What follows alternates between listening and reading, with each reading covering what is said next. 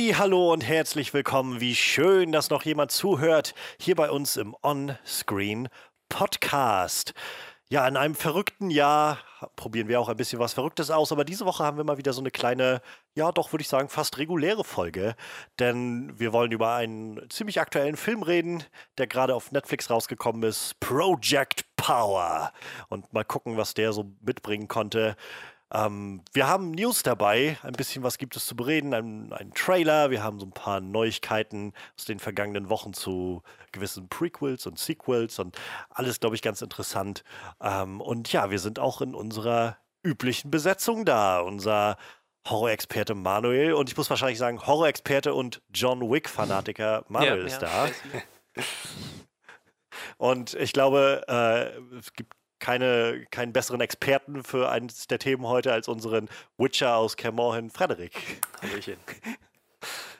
Ja, ich glaube, wir sind einfach sehr gut aufgestellt. Ich meine, ich kann, glaube ich, zu dem Thema, was ich mir rausgesucht habe, jetzt nicht so wirklich aufwarten mit großer Expertise, aber äh, ich habe immerhin irgendeine Meinung. Und ich meine, das, das ist schließlich was, was jeder hat. Also, hey.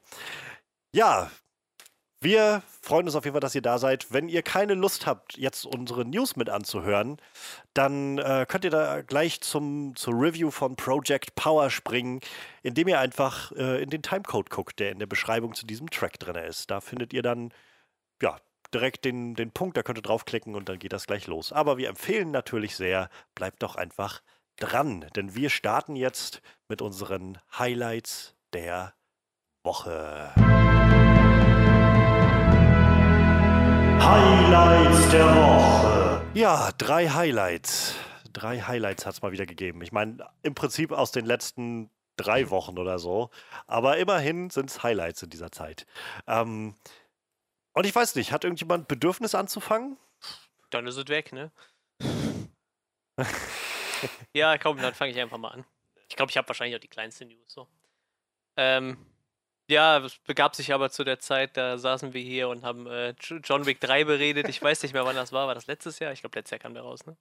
Vorletztes Jahr sogar? Gute Frage. Puh. Auf jeden Fall haben wir hier irgendwann mal über ich kann John Wick 3 geredet und äh, am Ende von John Wick 3 war halt schon klar, okay, da wird noch ein vierter kommen, der wird dann wahrscheinlich so das Franchise beenden. Auf jeden Fall diese Haupt-John Wick-Reihe. Dem ist wohl nicht so. Mai 2019. Ja, Mai 2019. Dem ist jetzt nicht so. Also äh, ist jetzt bekannt geworden, also Lionsgate hat angekündigt, dass äh, John Wick 5 direkt im Anschluss an John Wick 4 gedreht wird und die dann auch im, im Jahresrhythmus äh, veröffentlicht werden. Also wird uns das Franchise noch mindestens zwei weitere Filme bescheren. Ähm, ich glaube, der vierte Teil von John Wick ist Corona-bedingt jetzt auch ein Jahr verschoben worden. Ich glaube, auf den 27. Mai 2022 lese ich hier gerade. Und ähm, ja, der fünfte Teil wird dann ungefähr ein Jahr später kommen. Ich weiß nicht, das habe ich woanders irgendwo schon mal gelesen. Ähm, ja, auf jeden Fall werden die zwei Teile direkt hintereinander gedreht, was mir wahrscheinlich sagt, dass dann aber wahrscheinlich zu Ende ist, weil ich glaube, sonst macht man das nicht mit den zwei Filmen miteinander wegdrehen. Ich denke, das wird dann eher so ein äh, Part 1 und Part 2 werden, könnte ich mir fast vorstellen, um, um dieses, um die Geschichte um John Wick zu Ende zu bringen. ich meine, das Ende von Teil 3 war ja schon sehr. Es, es apokalyptisch. Ich weiß nicht, wie man was bei John Wick sagen soll. Ähm, da geht wahrscheinlich jetzt noch richtig die Post ab. Ähm, ich will da nicht zu viel zu spoilern, falls ihr den dritten Teil nicht gesehen habt, aber dann interessiert euch wahrscheinlich die News auch nicht, wenn ich ehrlich bin. Ja, auf jeden Fall bekommen wir noch zwei John Wick-Teile. Und ich weiß gar nicht, wenn ich das die ganze Zeit lese. Irgendwie habe ich auch die ganze Zeit im, im, Kopf, dass irgendwie noch so ein Ballerinas-Film geplant war und irgendwie auch noch eine Continental-Serie in Planung ist. Ne?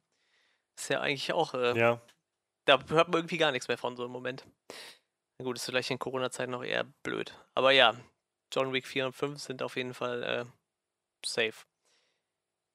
Ach ja. Keanu Reeves kommt aus seinen Rollen nicht mehr raus. Matrix 4 hat er auch noch am Laufen, glaube ich. ich ne? Ja, ja, ich glaube, es ja. gibt ein Matrix 4. Ja, ja. ja. Da, da arbeiten sie jetzt ja schon. Ich glaube, die Dreharbeiten haben gerade wieder angefangen. Gerade. Reeves currently shooting the Matrix 4 in Germany. Ich, ich meine mich sogar zu erinnern, wir hatten damals drüber geredet gehabt unter dem, äh, unter dem Maßstab, dass, ähm, dass die, die Wachowskis, die den ja jetzt auch dann drehen, den vierten Teil, äh, auch den David Mitchell mit ins Boot geholt haben, mit dem sie bei Cloud Atlas zusammengearbeitet haben. Ähm, ich glaube, damals hatten wir irgendwie in dem Rahmen so Ach ja. grob ja. drüber geredet gehabt. Aber ja, und ich finde es halt sehr witzig, dass sie halt, also im Prinzip hat Keanu Reeves ja mit Matrix genau dasselbe schon mal durch, wo sie auch Teil 2 und 3 mhm. so in einem Rutsch hintereinander weggedreht haben und der dann da irgendwie, keine Ahnung, dann sitzt, bist du ja wahrscheinlich einfach so ein Jahr oder so da eingebunden in so eine Dreharbeiten. Ähm, Finde ich irgendwie ja, ganz, heute ganz ist witzig. News rausgegangen, da. dass äh, Morpheus nicht dabei ist, tatsächlich. Also kein äh, ja. Der wurde scheinbar gar nicht gefragt. Schade. Tja, ich meine, wer weiß, was sie für eine Story erzählt. Ich weiß auch gar nicht mehr, um ehrlich zu sein, wie Morpheus eigentlich endet in Teil 3. Also ob er stirbt so. oder ob er. Ich weiß gar nicht mehr, wie die alle enden. Ich kann, ich kann mich nur an diese Jesus-mäßige Szene mit, mit Keanu Reeves erinnern. Der Rest ist mir echt nicht hängen geblieben, muss ich sagen. Der dritte ja. Teil war auch leider nicht so gut. Also, ich meine, das ist wahrscheinlich das beste Argument, irgendwie, dass das überhaupt keine Rolle spielt, so, weil ich meine, Keanu ist gestorben und, äh, und, und Trinity ist auch gestorben. Ja, also, spielen auf jeden Fall mit dem ähm, ne? Ja, so kannst du ja auch, wenn dann Lawrence Fishburne zurückholen. Wenn, aber vielleicht brauchen sie einfach Morpheus nicht für die Geschichte, keine ja, Ahnung. Ähm, aber ich, ich, schätze mal, auch das wird einfach eine große Rolle spielen, so für, für diese Dreharbeiten, dass die jetzt sagen, naja, wir sind jetzt schon irgendwie am Punkt, wo wir alles nach hinten verschieben müssen und Dreharbeiten aussetzen müssen wegen Corona und so. Und dann kommt dazu, dass Keanu halt einfach wahrscheinlich einen enorm vollen Terminplaner hat. So, wenn da der Matrix 4 macht und wer weiß, was da noch so alles ansteht in den nächsten Jahren, da werden die wahrscheinlich auch sagen, na gut, dann machen wir lieber John Wick 4 und 5 gleich hintereinander weg, bevor letztendlich, keine Ahnung, dann, dann wir 4 machen und er dann einfach mal für wieder drei, vier Jahre oder so voll ist oder so. Und das dann alles so im, im Nichts verläuft. Ähm, naja. Und ich meine, der Mann wird ja auch nicht nee. jünger. Also, ja. ich, ich, bin immer wieder beeindruckt, was der, der, der macht ja so viel selbst irgendwie an diesen Stunts. Ähm, ich kann mir halt aber auch vorstellen, dass das vielleicht auch einfach irgendwann dann doch ein bisschen viel wird, gerade mit diesen John Wick-lastigen ähm, Auswüchsen, die er dann ja, da hat. Also. Ach, ich wünsche mir, dass wir irgendwann einen Fistfight kriegen zwischen Keanu Reeves und Tom Cruise in irgendeinem Film-Setup, wo sie alle Stunts selbst machen. Und dann Schwanzlängenmessen ist, wer sein Alter am besten kaschieren kann. Wie alt ist denn das große, absolute Action. Wie alt ist denn Tom, Hank, äh, also. Tom Cruise? Tom Hanks, genau. Also Keanu Reeves ist 55. Tom Cruise. Müsste, weiß ich, der geht langsam an die 60 ran, meine ich. Der, ah, drei Jahre auseinander. Deshalb ich, und ich meine, bei denen ist das halt auch gerade so. Ich glaube, die drehen auch, äh, war der Plan, Mission Impossible 7 und 8 auch hintereinander gleich ja. weg. Ähm, vielleicht auch immer gleich mit sowas im Hinterkopf, von wegen, naja, wenn, wenn wir noch länger warten, dann ist er nachher irgendwann 60 oder 62 oder so wird dazu kommen und dann. Macht, wer weiß. Macht Liam Neeson eigentlich noch äh, Actionrollen? Macht er irgendwas anderes außer Actionrollen? Hm, gute, gute Frage. Ich also, gesehen, ich. ich. hatte, mir, mir war so, als ob ich vor kurzem noch mal irgendeinen Trailer für irgendwas gesehen hatte oder die Nachricht von irgendwas und gedacht habe, oh, er macht immer noch diese Sachen. Oh ja, Honest ähm, Thief. Der hat auf jeden Fall auf dem Filmplakat schon mal eine Knarre in der Hand. Das ist 20, von 2020. Made in Italy. Das sieht aus, als hätte er da keine Knarre in der Hand. Das ist ein Com Comedy-Drama-Film. Auch von 2020. Von 2020. Naja. Ja, ich, ich musste da vor kurzem dran denken, als ich äh, mir das erste Mal Schindlers Liste angeguckt habe und dann wieder so ein bisschen in Erinnerung gerufen bekommen habe, dass Liam Neeson irgendwie so eine ewig lange, wirklich hochdramatische Karriere, also so voll mit dramatischen, ernsten Rollen hatte, bevor er irgendwann angefangen hat, Mitte der 2000er bloß noch diese ganzen Old Man on a Revenge Trip Filme zu machen. Tja. Also ich muss sagen, so zu John Wick für mich, ich bin glaube ich, ich weiß nicht, ob mir das Franchise noch so wirklich viel gibt. So, ich habe John Wick 3 damals nicht im Kino sehen können und ihn dann ähm, ein halbes Jahr später oder so gesehen. Also ich meine mich auch zu erinnern, da hattet ihr dann quasi alleine gesprochen gehabt in der Review über den Film. Ähm, aber ja, also ich, ich finde es halt immer irgendwie unterhaltsam, aber es gibt mir halt echt nicht viel mehr als bis zum, bis die Credits dann laufen. So und äh, also ich habe seitdem jetzt irgendwie nicht noch groß Bedürfnis gehabt, mir John Wick 3 nochmal anzugucken oder so. Ähm, ich weiß nicht, für mich funktioniert der erste, glaube ich, einfach immer noch am besten mit. Und ähm, ich weiß nicht, ob ich. Ich glaube, ich bin einfach nicht die Zielgruppe dafür, für jetzt Teil 4 und 5. So, ich werde die bestimmt gucken, wenn die kommen. Aber ich habe jetzt nicht das Gefühl, dass mich das so in absolute Ekstase versetzt zu hören, dass da noch zwei Teile kommen. Ich habe eher das Gefühl, ja, sie werden wahrscheinlich wieder so ein paar interessante Stunts und so aus dem Hut ziehen. Aber im Großen und Ganzen wird es halt bei Keanu Reeves rennt halt durch die Gegend und kickt hm. Leute und verpasst ihnen dann Headshot bleiben. Ja, ich äh, mag die Filme sehr. ich mag den Action-Stil sehr. Ich glaube, ich kann mir da auch noch zwei Filme von angucken. Ja, das, ich wollte gerade sagen, ähm, zwei Filme sind bei mir auf jeden Fall auch noch drin. Ich, ich fand bisher alle John Wick-Filme ziemlich cool und wir haben nie enttäuscht. Die haben quasi immer noch einen draufgesetzt. Es sind so Filme, die sich dessen bewusst sind, dass das einfach so Action-Spektakel sind und äh, dass ähm, Realismus nicht immer an vorderster Stelle steht. Und gleichzeitig ist es halt so cool choreografiert mit so wenig Cuts. Halt alles mit, mit, die, das, das Stunt-Team macht so einen krassen Job da drin.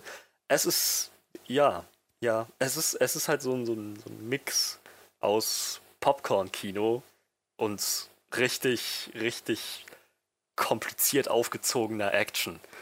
Ähm, ich liebe das. Ich kann mir auf jeden Fall noch zwei Filme angucken und John Wick ist einfach ein Charakter, der anders als äh, Jack Sparrow oder dergleichen sich für mich noch nicht abgenutzt haben. Ich kann immer noch mehr von dem sehen. Zumal dieses, das ein Charakter ist, der halt sehr ja, sehr in sich gekehrt äh, ist. Der, der lässt nicht viel von sich, der gibt nicht viel von sich preis. Man lernt über ihn immer nur so ein bisschen häppchenweise was mit jeder Szene, die man kriegt.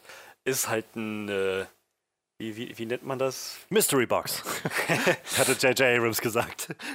ähm, na, naja, es ist, es ist halt so ein, ein stoischer Charakter. Ziemlich stoisch. Und daher, ja, ich glaube, allein deswegen es wird immer noch interessanter sein, ihn in zwei weiteren Filmen zu sehen, einfach weil wir noch nicht alles über diesen Charakter wissen, glaube ich. Ich glaube, das ist so ein bisschen mein Problem, ist halt zu viel gesagt, aber ich glaube, das ist einfach, warum mich die letzten zwei Teile nicht mehr so abgeholt haben wie der erste. Ähm, ich habe die, die Unterhaltung schon immer mal wieder auf, auf Twitter irgendwie geführt mit so ein paar Leuten, ähm, weil, also ich meine, es ist jetzt, glaube ich, kein, kein keine Minderheitenmeinung, dass viele halt sagen, so John Wick 3 ist irgendwie der beste Actionfilm der letzten 10, 20 Jahre oder sowas. Und ähm, wie gesagt, ich, also ich bestreite auch gar nicht, dass die Action einfach wirklich krass ist da drin. Ne? Aber ich merke halt, keine Ahnung, der erste John Wick-Film holt mich einfach so sehr ab. Also viel mehr ab mit dieser Revenge-Story, die da drin liegt. Halt von John, der seinen Hund verliert und ab da an bin ich irgendwie an Bord und dann ja, habe ich auch Bock irgendwie zu sehen, wie er sich äh, durch diese Horden von, von russischen Gangstern metzelt. Und irgendwie in den letzten Teilen wurde das, rückte sowas irgendwie, hatte ich immer das für mich so weiter in den Hintergrund. Das wurde irgendwie alles nur mehr rundherum. Und im dritten Film hatte ich dann manchmal so das Gefühl, ich weiß gar nicht, was er da eigentlich gerade macht. Warum ist er jetzt eigentlich unterwegs von A nach B und so? Und da, da kriege ich dann immer wieder zu hören, so, ja, das, das finde also finden viele Leute halt gut, dass sie mit dem zweiten und dritten Teil irgendwann gesagt haben, ja, wir, wir geben uns gar nicht mehr ab mit so einer Ballast haltigen Story oder sowas, sondern lassen das alles hinter uns und äh, konzentrieren uns jetzt einfach nur noch auf die fette Action. Ähm, und das ist also bewundernswert, was sie da machen, aber ich merke halt, es holt mich dann nicht so ab, ähm, sodass ich halt, wie gesagt, ich habe es jetzt nicht bereut, John Wick 3 zu sehen, aber ich habe halt irgendwie auch echt wenig davon in Erinnerung behalten, um ehrlich zu sein. Und ich habe eher dann immer mal wieder den Impuls, mir John Wick 1 nochmal anzugucken. Ähm, aber ja, ich werde 4 und 5 sicherlich auch, auch schauen, wenn die dann kommen. Nur, wie gesagt, mein Ekstase-Level ist jetzt nicht so hoch. Ja, das Ding ist halt, du kannst dir halt so einen 0815 Actionfilm angucken oder du kannst ja wenigstens einen Actionfilm angucken, wo du weißt, dass die Action stimmt. So. Also ich sag mal, wenigstens da braucht man sich, glaube ich, keine Sorgen machen, dass das nicht funktioniert, selbst wenn die Story irgendwie immer dünner wird, so, aber. Das stimmt. Aber ich glaube, ja. das, äh, ich, ich, ich mag dieses Drumherum sehr gerne. Das, wo du meinst, was die wahrscheinlich den Charakter was zu dünn macht. So, ich, ich mag dieses ganze Drumherum und dieses Aufbauen von diesem ganzen äh, Kopfgeldjäger-Netzwerk da irgendwie total gerne so. Ich finde das total gut. Ich möchte da gerne irgendwie noch mehr drüber erfahren. Deshalb hoffe ich ja echt noch auf diese Continental-Serie so. Die dann irgendwie so einfach nur die Geschichte von diesen Hotels erzählt. Weil ich die irgendwie auch furchtbar spannend finde. Bin gespannt, ob da noch was kommt. Kann mal kurz gucken, wie da vielleicht so der Stand ist. Das ist quasi John Wicks. Ja, genau, genau. Einmal waren sie Ballerinas ja, angekündigt, genau, über diese Ballerinas, die man im dritten Teil gesehen hat. Und dann äh, halt äh, The Continental, was sich halt nur um das Hotel dreht, quasi. Ich denke mal, vielleicht spielt der Page mit und äh, ähm, ähm, ähm, ähm ich habe seinen Namen vergessen. Ein McShane vielleicht, ich weiß nicht. Ich glaube, John Wick kommt wohl auch mal drin vor, aber ich glaube, in erster Linie ist er der Produzent oder so. Also bei, ich habe jetzt hier die Fandom-Seite gefunden, die ist halt, glaube ich, jetzt auch noch nicht, nicht mehr ganz auf dem neuesten Stand. Aber danach war wohl der, der größere Plan, dass die quasi 2019 Film mit dem, mit dem Drehen anfangen sollte und dann im Prinzip irgendwann vor John Wick Chapter 4 anlaufen sollte. Ähm, wie sich das dann jetzt weiter verzieht durch die ganzen Corona-bedingten Sachen, keine Ahnung. Aber also ich glaube, die war auch schon recht weit in der Produktion. So, das ist, glaube ich, nicht so, da, also nicht nur so ein Hirngespinst gewesen, sondern die waren da, glaube ich, schon recht handfest dabei. Ähm, ja, ich sehe gerade ja, bei Wiki sind die letzten News von 2018.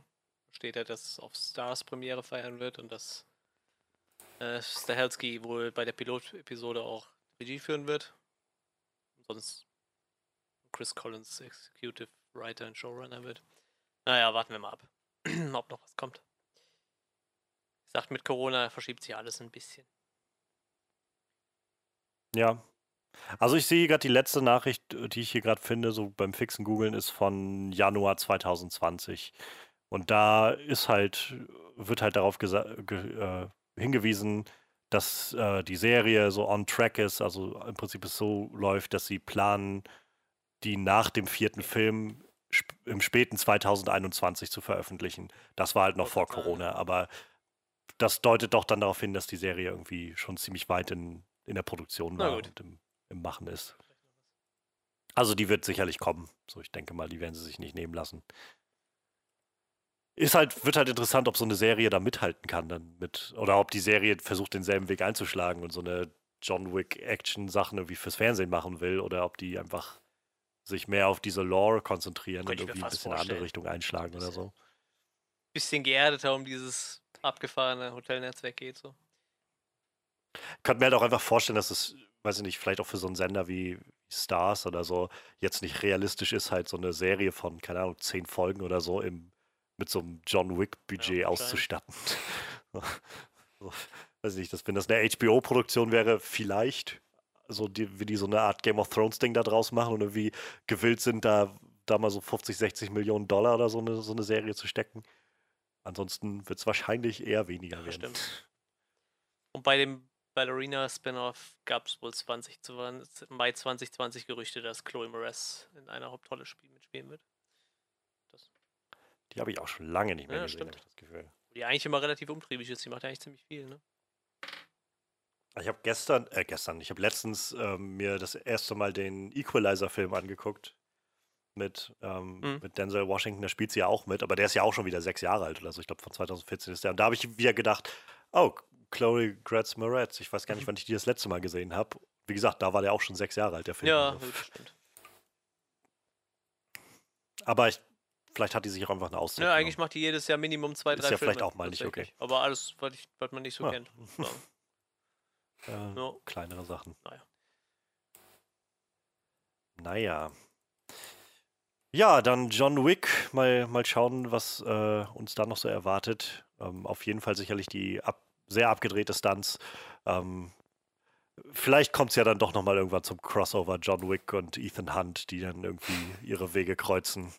Ähm, oder vielleicht ist das dieser, dieser äh, dieser kommende Film von, von Tom Cruise, der im All gedreht werden soll, wo äh, vielleicht wird das irgendwie so eine Art John Wick. Ja, vielleicht muss John Wick ins All so. flüchten, weil auf der Erde in jeder Jagd. John Wick in Space.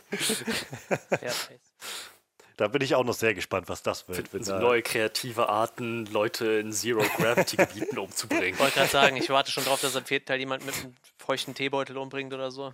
Mal gucken, was so passiert. Mit einem scheiß Teebeutel.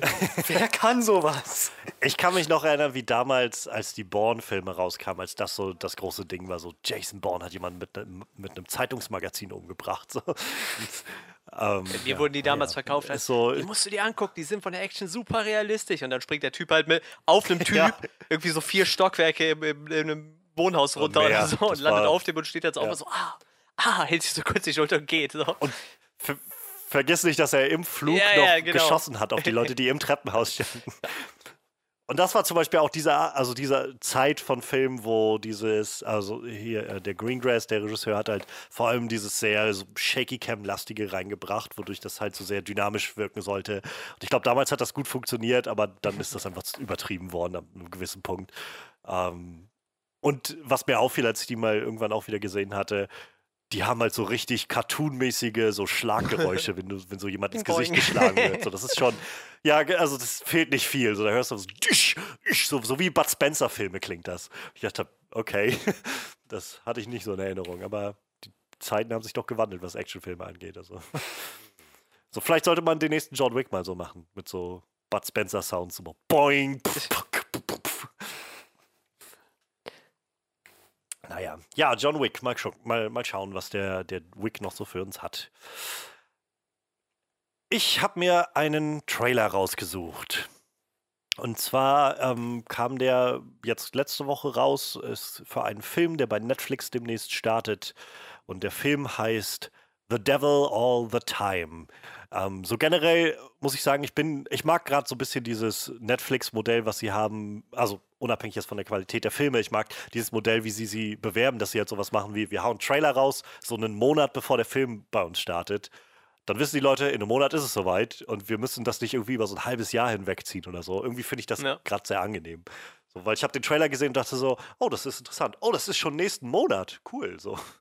Weil, weiß ich nicht, man, als alles noch normal war, waren Trailer immer so ein halbes Jahr manchmal vorne weg oder sowas. Und dann hat man immer gesessen und so, oh, okay, dann gibt es noch drei weitere Trailer oder so und noch einen Teaser und noch ein paar Clips aus dem, von so Fernsehwerbung ähm, äh, oder sowas. Super Bowl und die, die äh machen.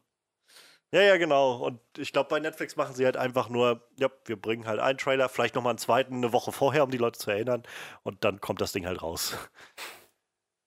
Ja, ähm, wie gesagt, der, der Film The Devil All the Time, ähm, ich hatte im Vorfeld einfach nur so ein bisschen mitbekommen, dass der halt eine ziemlich krasse Besetzung hat. Also ziemlich viele so namenhafte Menschen dabei, allen voran Tom Holland, der die Hauptrolle spielt, ähm, was wahrscheinlich so, ohne jetzt seine nähere Filmografie tatsächlich zu kennen, aber ich glaube so in den letzten, in letzter Zeit so neben Spider-Man irgendwie so eine der, der wahrscheinlich ein bisschen ernsteren Rollen mal ist, die er jetzt macht. Ähm, und ansonsten, ja, wer ist noch so dabei? Bill Skarsgård ist dabei, Haley, äh, Haley Bennett ist dabei, Robert Pattinson ist dabei, Jason Clark ist dabei, Sebastian Stan ist dabei, äh, Mia Wasikowska, ich, ich, hoffe, man spricht diese aus, ist dabei.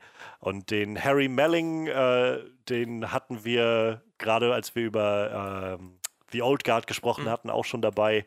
Der ist in letzter Zeit auch ein bisschen präsenter, habe ich das Gefühl. Ähm, ja, also der, der Cast war schon irgendwie ziemlich, fand ich ziemlich, ziemlich ähm, beeindruckend. So, da, da hat man sich wahrscheinlich das nicht äh, nichts kosten lassen, die Leute zusammenzufahren. Ich rate mal auch, dass Netflix da so ein bisschen wieder draufsetzen wird, das als so ein kleines Prestigeprojekt rauszubringen, ähm, was halt wahrscheinlich anders wie jetzt wo wir jetzt, oder also wir hatten vor ein paar Wochen The Old Guard und jetzt heute äh, Project Power, was halt eher so in diese Sparte fällt. So, so ein bisschen Actionfilm für zwischendurch. So, aber ich denke, The Devil All the Time wird eher wieder so ein bisschen prestigemäßiger daherkommen. Und ja, also ich hatte von dem, von dem Film über diesen Cast gehört und dann im weiteren Verlauf ähm, den Trailer irgendwie mir angeguckt gehabt und ich war tatsächlich ziemlich überrascht, wie sehr mich der Trailer angesprochen hat. Also seit ich den Trailer gesehen habe, habe ich so gedacht, wow, dafür, dass ich den Film vorher nur so vage auf dem Schirm hatte, bin ich jetzt echt gespannt, wenn der rauskommt. Denn, ähm, also zum einen finde ich sehr nett, der Trailer verrät, finde ich, nicht sehr viel. Also er gibt mir eher so ein Feeling für diesen Film mit. Ähm, und so das Setting wird sehr stark unterbreitet. Und ähm, ich glaube, das ist noch so die andere Sache, die mich einfach sehr anspricht. Ich mag generell immer so ein so ein Southern States Setting, so ein bisschen Südstaaten-Feeling, down on the bayou.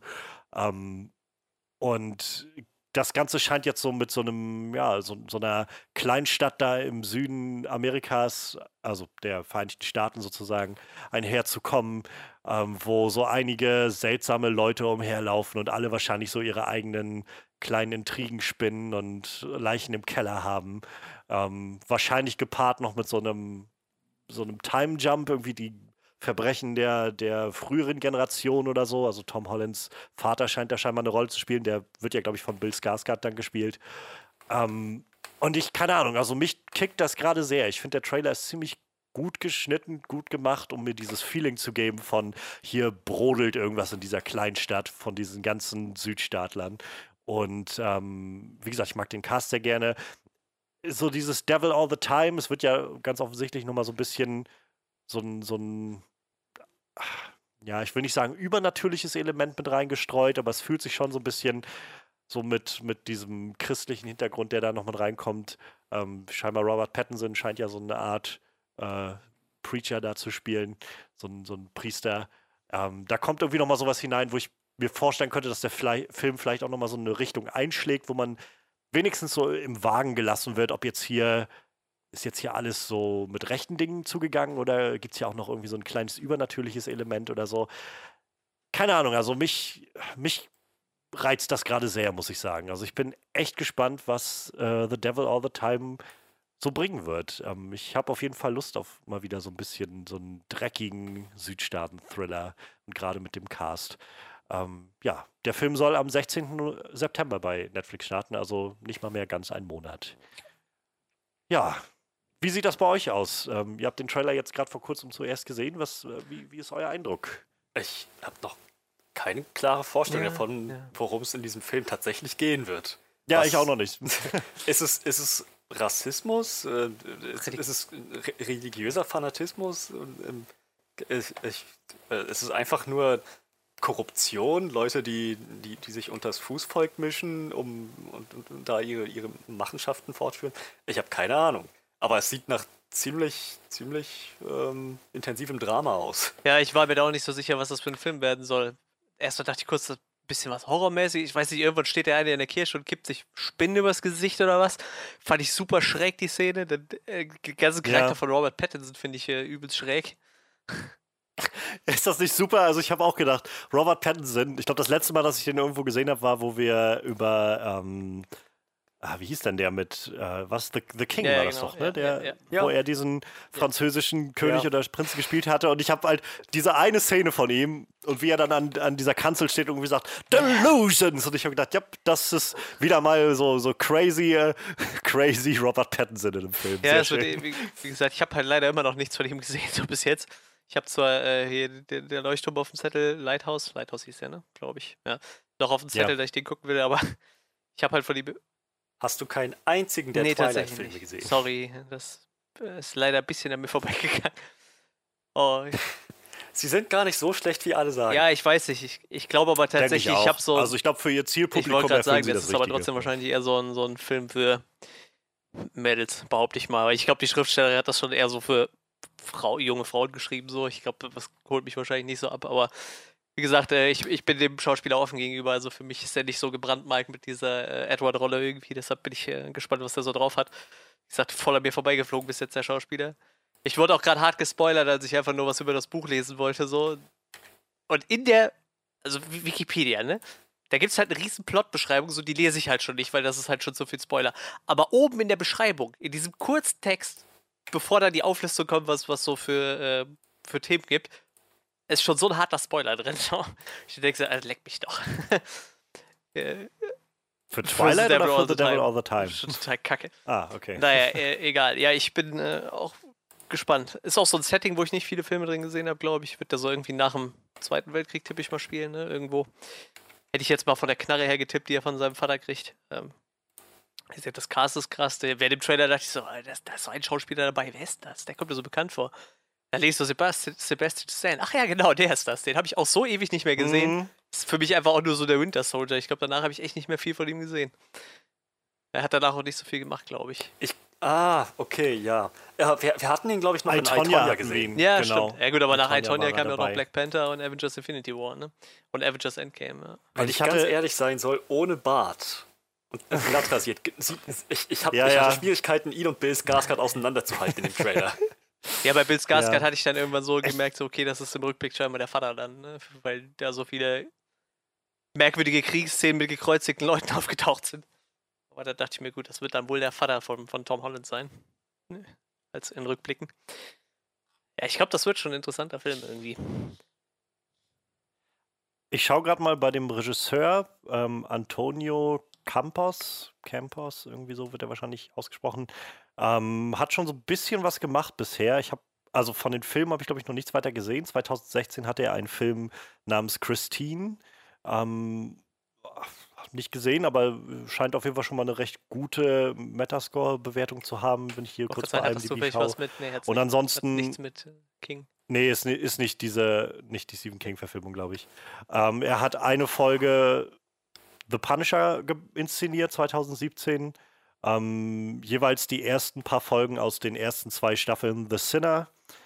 Und ja, jetzt kommt dann nachher uh, The Devil All the Time. Ich habe eben mal den Cinematographer also, angeguckt, weil der LOL Crawley heißt. Also LOL ist scheinbar sein Spitzname. Und so einer der ersten okay. Filme, die der gemacht hat, ist Four Lines. Das ist so ein Film über vier äh, Leute, die gerne Terroristen werden Ui. möchten. Aber es ist eine Komödie. Also die sind total unfähig, wollen aber Terroristen werden. Und dann fangen die an, irgendwie Tauben mit äh, Sprengstoff auszustatten. Und ich meine, wenn es keine Brieftaube ist, fliegt die halt hin, wo sie will und explodiert halt kreuz und quer. Also so ein super schräger Film irgendwie.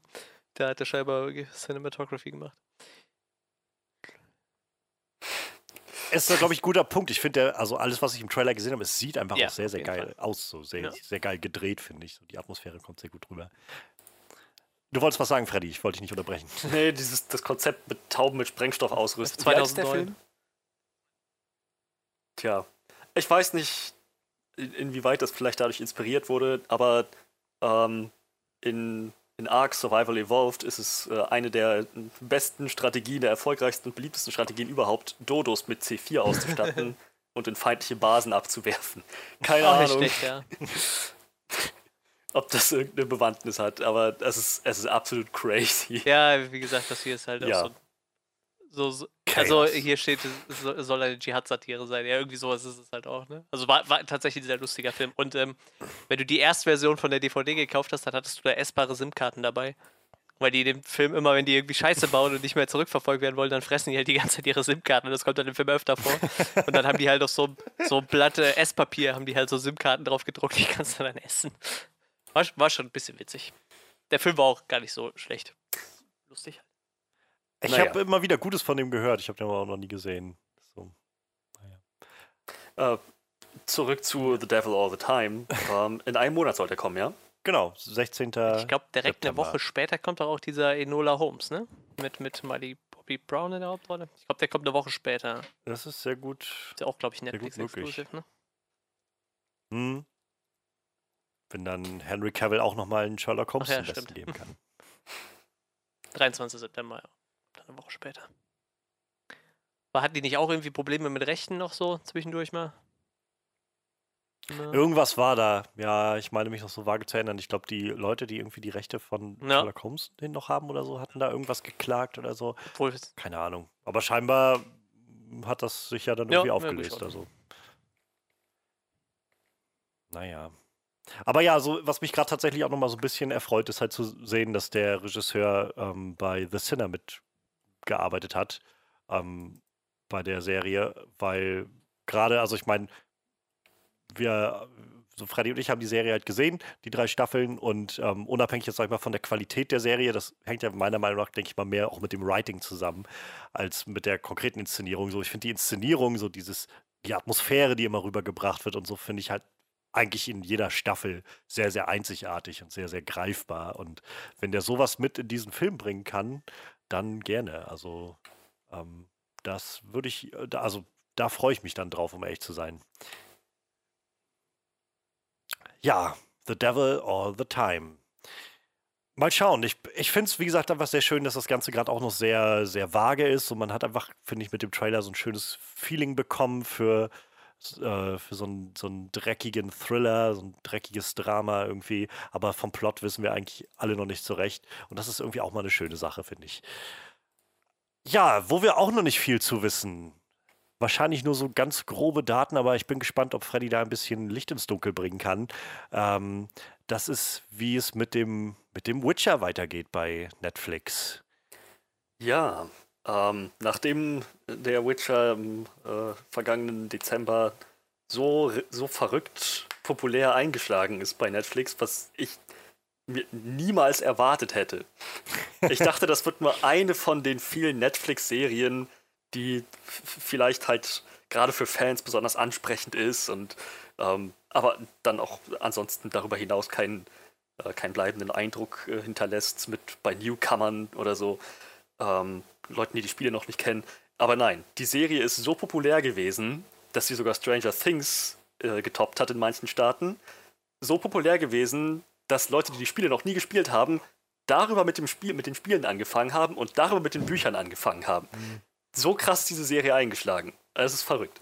Ich ähm, könnte mir fast vorstellen, so ein bisschen, dass ähm, dass auch so ein bisschen dieser Game of Thrones Faktor mit reingespielt hat, wo Game of Thrones, glaube ich, für viele so vielleicht so ein bisschen diese Tür geöffnet hat in so eine so ein bisschen Low Fantasy Welt. Mhm. Und dann äh, kam letztes Jahr auch noch das Finale, wo dann viele nicht sehr zufrieden mit waren. Und dann aber schon so The Witcher in den Startlöchern stand und gesagt hat, so ein bisschen, nein, ach, ihr wollt wieder ein bisschen was Fantasy haben, wo Game of Thrones jetzt nicht da ist und euch auch so enttäuscht hat. Hier, guckt mal. So. Na gut, aber The Witcher war ja längst in Produktion. Ja, ja, ja, ja. Aber ich glaube halt, die Leute wird das, also ich könnte mir vorstellen, dass das ein Grund ist, warum so viele Leute, auch so viel mehr Leute, als man es erwartet hätte, vielleicht ja. auf einmal mit aufgesprungen sind und gesagt haben, ich glaube, ich gebe The Witcher mal eine Chance. Und dann ist die Serie, glaube ich, auch einfach so ein bisschen weird und abgedreht genug, dass man irgendwie da was drin finden kann. Tja, äh, aber mit eben dieser Serie soll es jetzt äh, weit weiterge weitergehen sowieso mit Staffel 2 in, diesem Dezember. Es wird aber einen Spin-off geben. Ähm, Netflix macht da nach einer Staffel Witcher schon keine halben Sachen mehr. Äh, wir kriegen direkt einen Spin-off. The Witcher Blood Origins mhm. wird es heißen. Moment, yep, ich gucke yep. mal, ob das richtig. Jupp.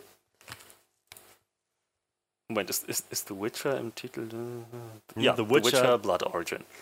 Ähm, es geht dann darin um die Anfänge der Witcher-Gilde, um den ersten Witcher, der jemals zustande kam und was, was, was der Rahmen dafür gewesen ist. Ähm, wer sich ein bisschen mit der Lore auskennt, weiß, dass äh, Witcher mutiert werden für den, für den einen zu dem einen Zweck, äh, um Monster zu bekämpfen. Und das wird gemacht, seit es Monster in der Welt der Menschen gibt. Und das wiederum ist der Fall seit eines Kataklysmus, der bei denen, so wie bei uns die Christi Geburt war, so das, das Jahr Null im Prinzip. Heißt, Witcher mit äh, Geralt spielt 1250, 60 so um den Dreh und Blood Origin wird dann dementsprechend 1200 Jahre vor diesen Ereignissen spielen. Quasi die, der Kataklysmus, die, die Konjunktion der Sphären in der verschiedenste Wesen verschiedenster Welten miteinander ja, auf, auf denselben Planet, auf, auf denselben Planeten gekommen sind, wo einfach alle Existenzen durcheinander gemischt wurden, wo Magie und äh, Spiritualität und alles, was dazugehört, auf einmal in derselben Welt existierten. Ähm, ich bin sehr gespannt darauf, zumal die, zumal der Fokus auf was ganz anderem liegen wird. Wir haben jetzt in, in The Witcher, sowohl in den Spielen als auch in den Büchern, ist diese ganze Monsterwelt der Rahmen, aber die, die Geschichte ist sehr fokussiert auf Geralt und, äh, und Ciri und diese ganze, also hat sehr eher, eher charaktergetrieben. Diese, die, die, die, äh, die Dynamik, die sich entwickelt zwischen diesen Charakteren. Ähm, dass Geralt Monster bekämpft, dass er ein Witcher ist und alles, was da drum und dran so an Lore dazugehört. Das ist wirklich nur der Rahmen. Jetzt machen sie Witcher Blood Origin, wo genau dieser Rahmen im Zentrum steht. Wie ist es überhaupt dazu gekommen, dass Witcher benötigt werden, dass Monster existieren, dass wir überhaupt ähm, Zwerge, Elfen und Menschen in derselben Welt haben? Denn mhm. auch das ist äh, eine Konsequenz der Sphärenkonjunktion. Es gab ursprünglich nur einige äh, Elder Races, glaube, Zwergen, Gnome und äh, ich, glaub, ich glaube, ähm, irgendwie die, die, die Vrans. Halt so ein paar Elder Races auf, auf der Welt, in der The Witcher spielt. Und erst durch die Sphärenkonjunktion kamen Elfen dazu, erst durch die Sphärenkonjunktion kamen äh, Monster dazu, verschiedene Arten von Elfen. Also auch das ähm, und die Menschen halt noch gleich dazu. Alles in einem, alles in einem Wisch. Monster, Menschen, Elfen, quasi alles alles Teil desselben Kataklysmus. Ich bin gespannt, ob sie das noch beleuchten oder ob sie sich nur auf den Monster-Aspekt äh, fokussieren, denn es gibt auch ziemlich interessante Lore und ziemlich interessante Theorien darüber, was eigentlich passiert ist, nachdem die Elfen in der Welt aufgetaucht sind, mit den anderen Elder Races, mit den Zwergen und Gnomen. Also, Kur kurze Frage, so meinerseits, also ich hatte schon mal von der, so dieser Konjunktion, das hatte ich irgendwie schon mal so, so mitbekommen, dass da irgendwie die Welten so kollidiert sind und so. Was ich mich jetzt gerade frage, wo du das so erzählt hast, heißt das, die sind quasi alle auf auf so einer ursprünglichen Welt gelandet oder, oder ist eine komplett neue Welt wie so ein Amalgam entstanden irgendwie? Nö, es ist einfach, also ich, äh, es ist im Prinzip, musst du dir vorstellen, wie ein, ein Universum wie unseres mit mhm. Sonnensystemen und Planeten. Die, auf jedem Planeten haben sich andere Formen von Leben entwickelt. Und durch die Sphärenkonjunktion ähm, ist es quasi das, das Leben auf allen Planeten einmal durchgemischt worden. Quasi Spezies von einem Planeten konnten mir nix, dir nix auf einem anderen auftauchen und äh, sich dann da niederlassen. Äh, und, und aus und irgendwoher kam Magie. Also auf irgendeinem Planeten oder in irgendeiner, keine Ahnung, in irgendeiner Dimension, in, in irgendeiner Meta-Ebene existierte Magie und die ist dann dadurch frei geworden. Okay. Das heißt also, es gibt es würde schon, äh, es, also was ich mich jetzt so gefragt habe, ist, wie du jetzt auch das mit diesen Elder Races irgendwie beschrieben hattest. Ähm, das heißt, es gibt in dieser Welt auch Wesen, die sozusagen von sich behaupten würden, wir waren hier zuerst und ja, ihr seid einfach irgendwann genau, alle dazugekommen. Ja. So, genau, genau so, das war so ja, die, die Menschen hatten Gedanke. ihre eigene Welt, wo sie zuerst da waren und Zwergen und Gnome hatten wiederum die Welt, in der die Menschen jetzt gestrandet sind, zusammen mit den Monstern und Elfen. Ah, okay, genau. Also dann, das war, glaube ich, meine Frage, ob quasi, weil hätte ja auch sein können, dass quasi einfach alle Wesen auf einmal sich auf so einer völlig neuen Welt wiedergefunden haben oder so. Aber ne, dann, dann macht das Sinn, dass es dann natürlich irgendwie ältere Wesen gibt, die sagen, hey, wo kommt ihr auf einmal alle her? So. Ja, ja, genau. Das ist, und ich bin, ich bin, wie gesagt, gespannt, ob sie das noch irgendwie zu einem Konflikt machen, denn es, es gibt richtig also es gibt nur Implikationen in Sapowskis ähm, Büchern. Es wird nie wirklich im Detail darauf eingegangen, aber es wird immer mal wieder darauf hingewiesen, dass äh, die Elfen, die jetzt sich, sich, ach so unterdrückt fühlen von den Menschen, wir haben es gesehen in Witcher Staffel 1 mit Federwandel, mhm. ähm, die sich jetzt so als diese Opfer sehen der Menschen, diese sterbende Art, dass die, als die auf dieser Welt aufgekreuzt sind, mit den dort ansässigen Rassen was sehr ähnliches gemacht haben könnten. Ich bin gespannt. Also Vielleicht lassen sie es auch komplett raus. Vielleicht, sie haben nur sechs Episoden. Vielleicht konzentrieren sie sich auf den Monster-Aspekt und auf den Witcher-Aspekt. Das würde auch vollkommen reichen.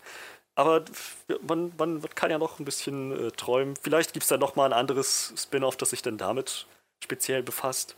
Ähm, aber ja, grundsätzlich rein, rein von der ähm, von der, von der räumlichen Aufteilung gibt es quasi zwei Planeten, wo Menschen existieren. Und genauso mhm. wie es halt zwei Planeten gibt, wo gewisse Monster, wo, wo Vampire existieren. Ja. Die Heimatwelt und die neue Welt, wo sie jetzt gestrandet sind. Nice. Also ich muss sagen, ich bin, ich war jetzt so schon ganz interessiert, aber ich finde das jetzt auch nochmal ein bisschen spannender, wo ich das jetzt auch nochmal ein bisschen eingeordnet bekommen habe. Ich muss sagen, mich interessiert oder was mich auch wirklich, was mir, glaube ich, Hoffnung gibt und, und Freude gibt, ist, dass das Ganze wirklich jetzt so eine Limited Series angesetzt ist, dass sie sagen, wir wollen irgendwie so sechs Folgen, irgendwie Six-Part Limited Series heißt es hier, dazu machen. Und also hätten sie halt nach der ersten Staffel The Witcher gesagt, wir machen jetzt eine komplett andere Witcher-Serie nochmal. So, keine Ahnung, wenn Game of Thrones nach der ersten Staffel gesagt hätte, ja, wir lassen jetzt Game of Thrones weiterlaufen und, und machen das Targaryen Prequel irgendwie, das wäre vielleicht doch ganz schön viel gewesen. Aber in der Art wirkt es jetzt dann doch eher wie so ein, ja, wir haben hier einfach noch so eine andere kleine Ecke aus diesem Universum mit so einer kleinen, ja, fast wie so eine Kurzgeschichte, die wir hier erzählen können und erzählen wollen. Und das finde ich irgendwie sehr, sehr reizend, den Gedanken. Und überhaupt den Gedanken, dass wir vielleicht wieder so ein bisschen, könnte ich mir vorstellen, auf dem Rücken von Game of Thrones, was das so losgetreten hat, ähm, dastehen, dass vielleicht Fantasy so ein bisschen auch sowas mal machen kann. So Fantasy-Sachen.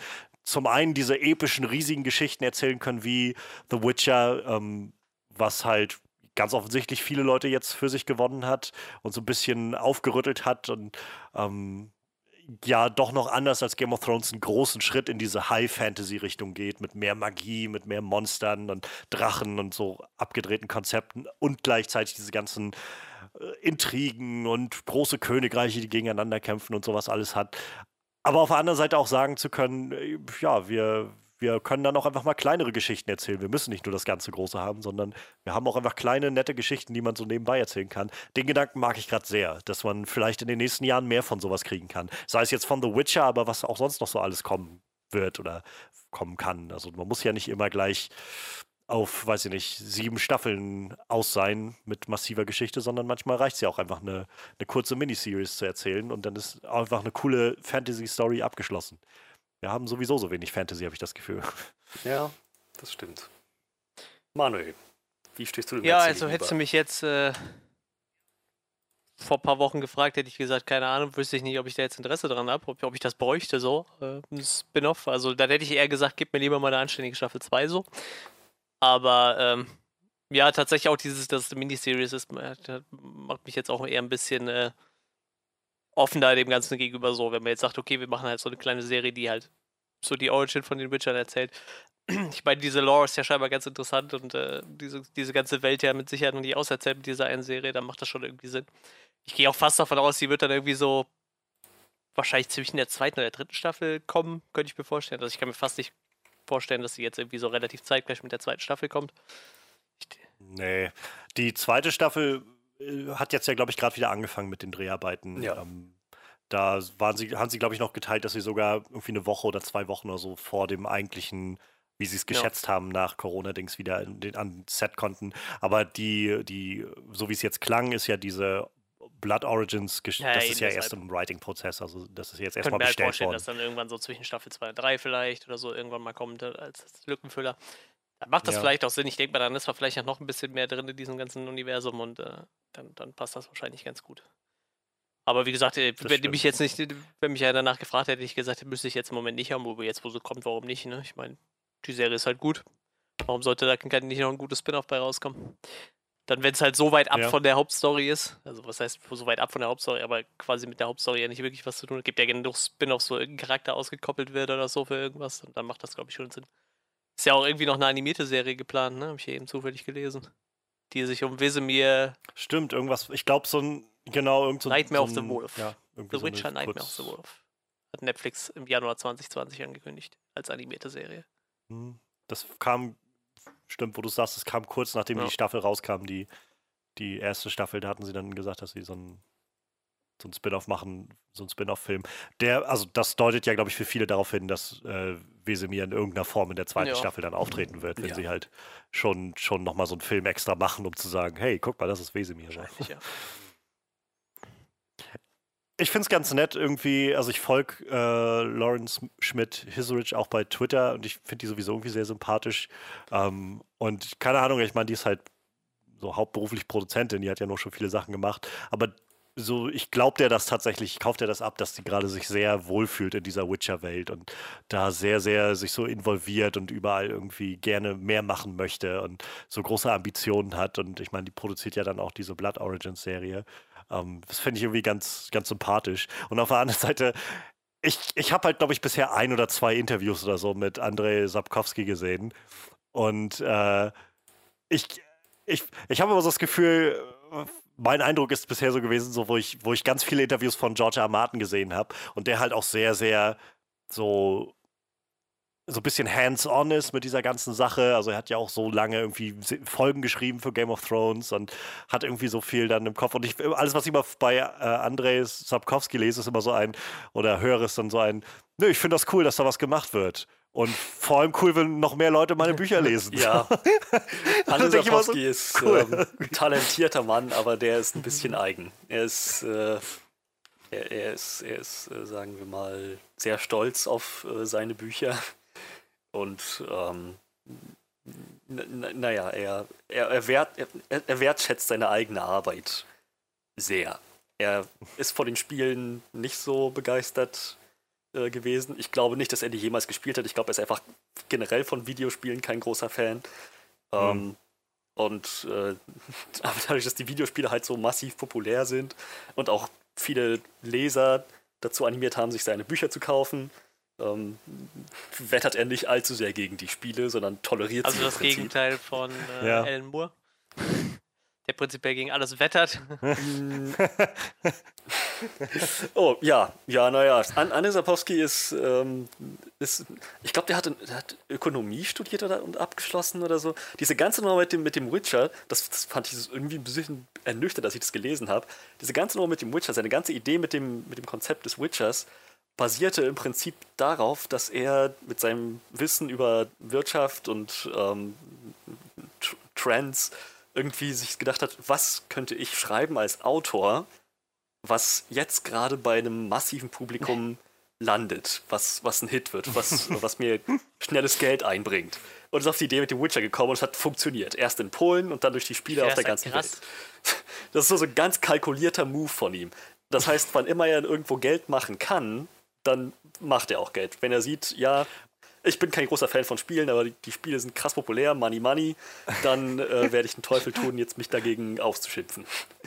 G- Genau das finde ich halt so spannend, weil ich halt einfach äh, mich so sehr irgendwie mit, mit George. R. Martin schon auseinandergesetzt habe und da einfach ja so diese Story ist, dass er irgendwie ewig lange Nein gesagt hat, wenn Studios zu ihm kamen und Rechte haben wollten, weil er gesagt hat, ihr könnt niemals meinen Büchern gerecht werden mit euren Filmen und so und dann irgendwann sein Treffen mit Dan und Dave hatte und sie ihn irgendwie einen ganzen Abend überzeugen mussten und sie irgendwie nur, er hat ihnen immer nur Fragen gestellt über das, über die Bücher und wer ist, sind Jon Snows Eltern und so und so, so, so ganz krasse Tests irgendwie, so wie bei der Sphinx irgendwie musst du die richtigen Fragen beantworten oder sowas.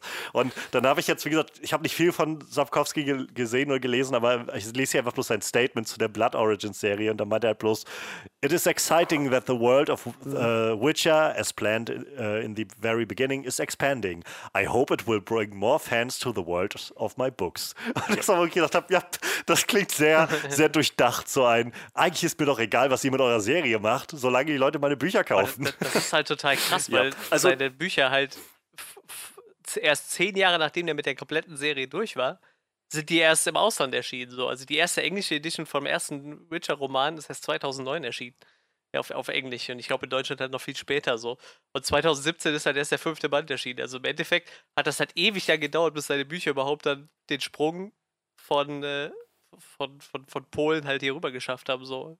Oder überhaupt in die westliche Welt dann rübergekommen ist. Also vor den Spielen hatten die äh, Bücher auch, also in Osteuropa generell, ähm, sich, sich ganz gut ausgebreitet. In Tschechien waren die Bücher auch sehr populär, aber halt so wirklich auch in der, in der westlichen Welt, Westeuropa, in Amerika, so, so einen weltweiten Ruhm ha- haben die Bücher erst erlangt, nachdem die Leute festgestellt haben, holy shit, über die Spiele, das Ja. ist ja ein verdammt geiles Konzept und es gibt Bücher davon, kaufe ich mir. Und naja, André, ich glaube, Andrei Sapowski ist ähm, nicht so so, so, so protective, nicht so, nicht so beschützend ja, genau, mit genau. seiner Lore wie George Martin. Aber Andrei Sapowski ist es sehr wichtig zu sagen, ihr könnt machen, was ihr wollt mit The Witcher, aber unter gar keinen Umständen behauptet ihr, dass ihr meine Bücher eins zu eins umsetzt, weil meine Bücher sind nämlich genau das. Meine Bücher, die sind einzigartig. Das war für ihn eine ganz, ganz schlimme Beleidigung, ein richtiger Affront, als äh, irgendein polnischer Verlag eins seiner Bücher gedruckt hat mit Letho of Gullet auf dem Cover. Und Letho of Gullet ist ein Charakter, den CD Projekt Red für The Witcher 2 erfunden hat. Ah, okay. Das hat er überhaupt nicht gemocht. Und naja, das, das, so, so, solange niemand ihm seine Bücher wegnimmt, ist er total zufrieden und lässt alles seinen, seinen Gang Ich gehen. glaube, dass seine Bücher halt im, im- im, Westen nicht so oder so lange gebraucht haben, bis sie ankamen. Ich glaube, wenn du so als Verleger liest, okay, da hat einer ein Buch über einen Hexer geschrieben und dieses ganze Buch setzt sich viel mit slawischer Mythologie auseinander. Dann würde ich erstmal fragen, was ist slawische Mythologie so? Mhm. Was geht da ab so? Das ist halt nordische Mythologie, kann ich was mit anfangen, aber slawische. Mythologie habe ich in meinem Leben noch nicht gehört. Deshalb kann ich halt auch diese ganzen Wesen, die jetzt Ja, so da drin vorkommen, da sind ja auch total viel, jetzt in der ersten Staffel waren ja schon relativ viele Wesen, die so in, in dem Raum irgendwie bekannt sind, aber bei uns halt nicht. Naja. Ne? ja, der Wukutlak. Ich denke mal, das ist halt auch so, so ein Argument, irgendwie zu sagen, so als Verleger denkst du so, boah, kommt ein Buch über was so ein bisschen die slawische Mythologie aufarbeitet im Westen überhaupt an? Wahrscheinlich halt eher nicht. Gut, und dann haben sie halt gemerkt, dass das doch funktioniert. Bisschen später. Es hat halt eine Nische gefüllt. Es brauchte nur das richtige Medium, um, Ja. an die breite Masse zu kommen. Ne? Witzig. Ja, ähm, aber ich, ich glaube, ich muss an dieser Stelle nochmal hervorheben, Andrei Sapowski ist die Welt von, von, von Geralt, und The Witcher und seinem, diesem Universum bei weitem nicht egal. Das ist für ihn nicht Ja, ja, alles na nur ein klar. Cash Grab. Das war, er hat es, es war überlegt als Produkt und dann hat es sich entsponnen in so ein Universum, das von der Lore her Mass Effect, Star Wars und Game of Thrones durchaus das Wasser reichen kann. Ja, ich meine, ähm, die, äh, ich kann mich ja jedenfalls äh, hier, Lawrence Schmidt-Hisrich, die war auch, glaube ich, recht stolz bei der ersten Staffel, als so die, die Promo dafür anlief und so darauf, dass sie Sapkowski da irgendwie auch mal, also wirklich auch mit im Boot hatte und mit ihm irgendwie Interviews geführt hatte und so. Und ähm, so, ich, kann, ich kann das dann mal nicht einschätzen, wie, sag ich mal, wie, wie ehrlich, sag ich mal, er, oder aufrichtig er das jetzt meint, wenn er da sitzt und von der Serie spricht, oder ob er das einfach nur sagt aus so einem so einer, so einem Impuls von, ja, die machen sicherlich ihr gutes Ding, aber eigentlich ist mir es egal, solange die halt dann meine, meine Bücher ein bisschen wieder populärer machen. Keine Ahnung, aber so insgesamt, weiß ich nicht. Wie gesagt, ich kenne ihn jetzt auch nicht oder ich habe nicht genug von dem gesehen, um den so wirklich einschätzen zu können. Ähm, aber ich fand einfach nur sehr witzig, weil, wie gesagt, es hat so einen schönen, so einen schönen Kontrast zu dem, was ich irgendwie von George R. R. Martin bisher gesehen habe, der einfach so, ja. So ganz das, anders tickt und arbeitet, glaube ich. Der, der, ja, ich glaube, der ist kein, kein, kein nicht leicht ins Boot zu kriegen mit solchen Projekten. Das ist, ich, und, und, schwierig äh, mit ihm zu arbeiten, so ein bisschen Edward Norton-mäßig. das ist er einfach so sehr, ein sehr eigener Mann. Aber ähm, er hat sich, äh, er hat wohl wortwörtlich gesagt, Henry Cavill ist definitiv der Witcher, so wie er sich Geralt auch vorgestellt hat. Ja. Hat, hat diese Darstellung von Henry Cavill, ähm, wie, wie, Henry Cavill diesen Charakter dargestellt hat, hat er sehr gelobt. Das ist mehr, als er jemals zu irgendeinem der Spiele gesagt hat. Also man kann davon ausgehen, dass er über die Netflix-Serie, dass er damit zufriedener ist als äh, mit den ja. Spielen. Ja.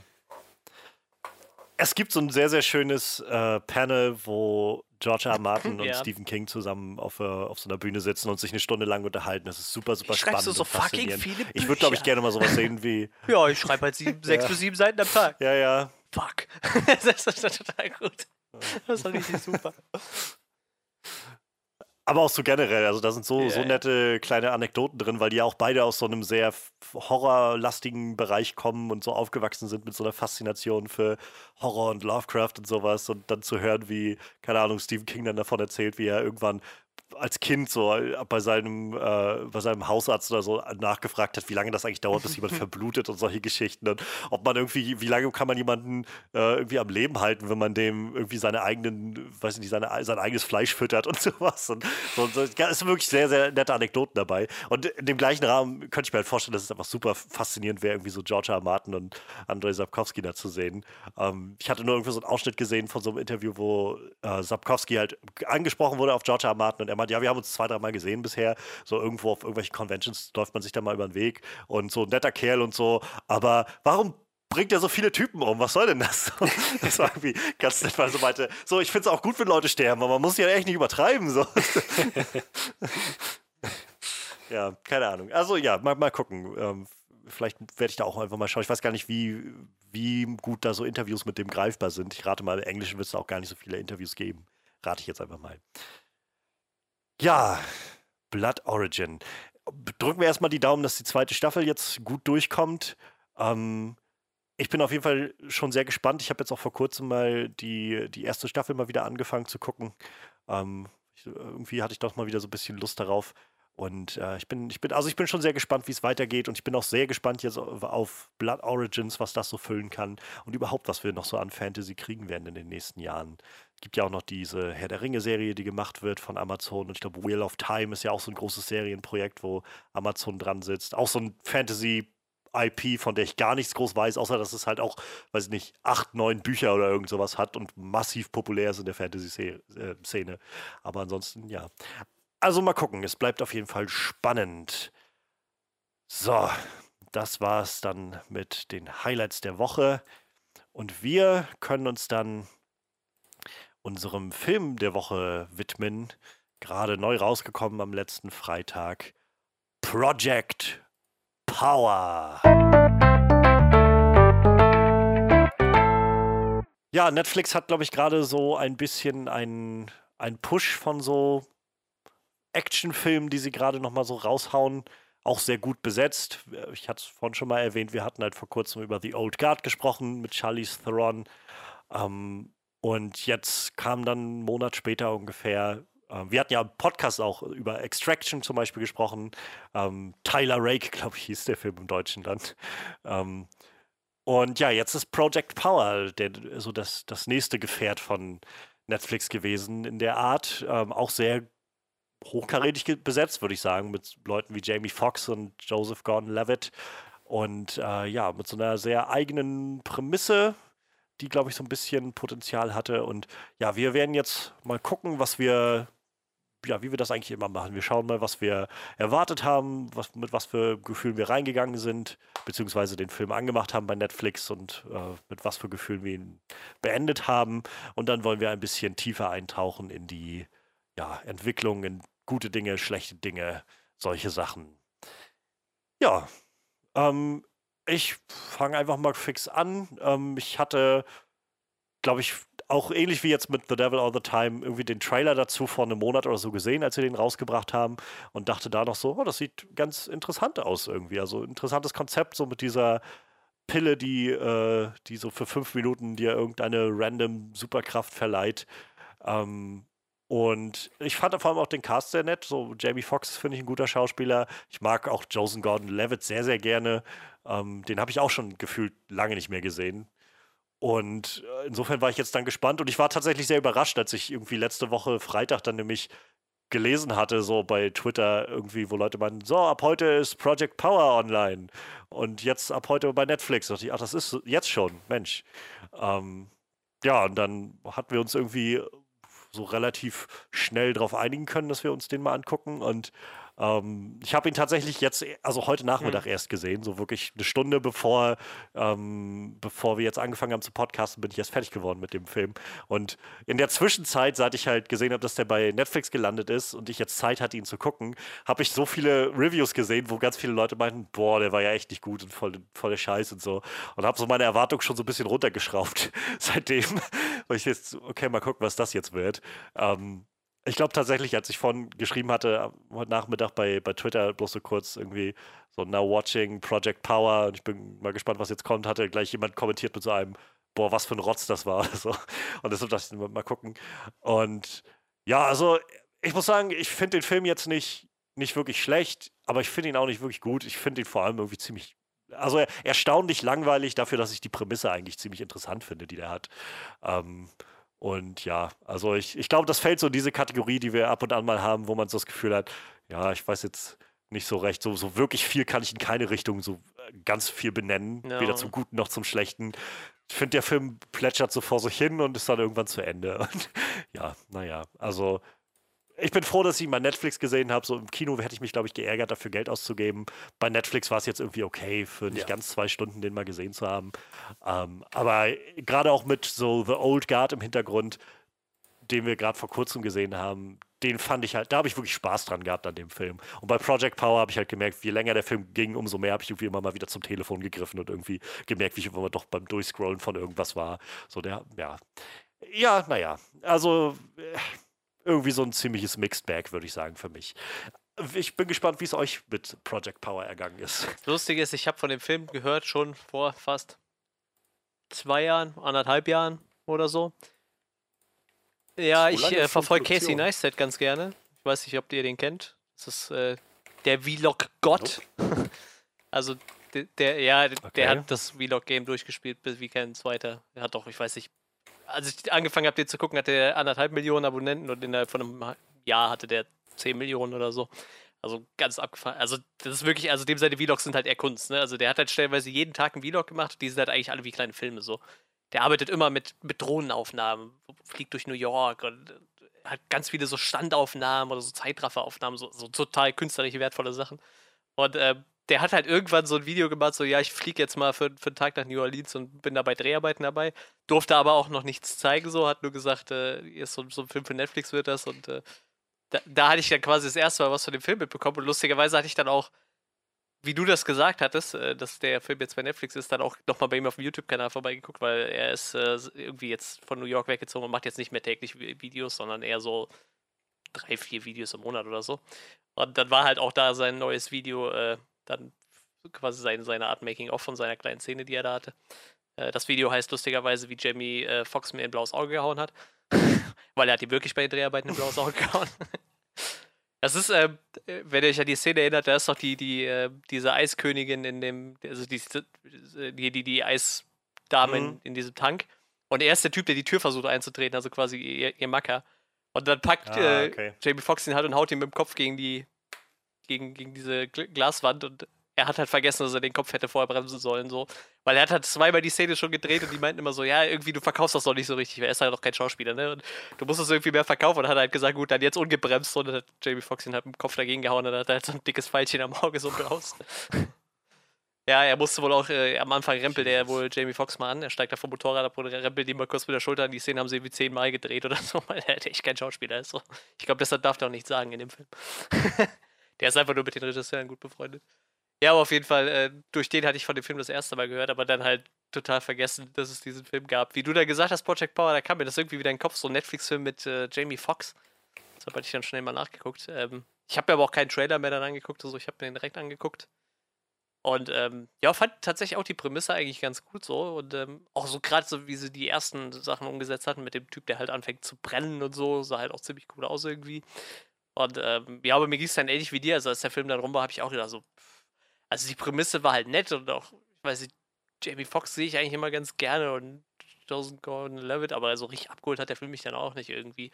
Also ich glaube, man hätte halt deutlich mehr machen können und äh, ich hatte noch schlimmere Befürchtungen, als ich das erste Mal so ein so ein ähm, Autotune-Rap-Song im, im, im, im, Film gehört habe, da dachte ich, boah, das, boah, ich, das, das ist sowas, was ich überhaupt nicht abkann. So Autotune und Rap finde ich halt richtig furchtbar irgendwie, vor allem, weil das, das wird nicht mehr so, als Stilmittel eingesetzt, sondern die ballern das über so einen ganzen Song. Und du hast halt immer nur dieses Sinuswellenmäßige Stimmverzerren da drauf, so, wo ich mir so denke, Alter, Autotune war mal dafür gedacht, dass Leute, die nicht singen können, ihre Stimme oder einen Ton nicht treffen, ihre Stimme gerade ziehen. So. W wann ist das zu so mobbeligen? Das, ich finde das furchtbar. Ja, gibt. Ich, also, nur, nur ganz kurz zu dem Song. Ich, ich fand den Song jetzt von der Musik her nicht, nicht super originell. Es war halt Scatman nur neu aufgelegt, aber ich fand den Text halt ganz witzig. Ich muss sagen, also nachher war es ja auch nicht mehr so schlimm. Da waren ja äh, Rap-Songs dabei, die auch die Lyrics. So. Ich kann ja mit Rap-Musik eigentlich was anfangen. Ich bin nur echt so.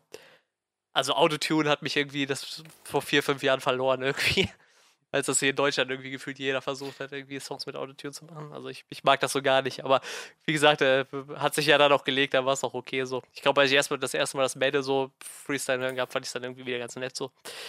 Aber ähm, ja, wie gesagt, mich hat der Film dann auch nicht so abgeholt. Ich würde jetzt nicht sagen, dass der scheiße war. Ich glaube, ich habe auch zwei Stunden eigentlich eine ganz gute Zeit gehabt, aber ist jetzt auch kein Film, wo ich sagen würde, den müsste ich mir unbedingt nochmal angucken irgendwie. Oder ich würde jetzt auch nicht nach dem Sequel schreien, glaube ich.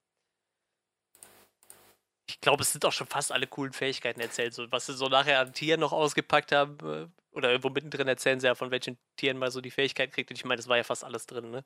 Inklusive quasi dem Frosch, ja, der ja. aus seinen Knochen irgendwie Waffen macht. So, das hatten wir ja dann zum Schluss auch bei dem einen Typ, der dann irgendwie diese Sensen aus seinen Armen wachsen lässt, mehr oder weniger.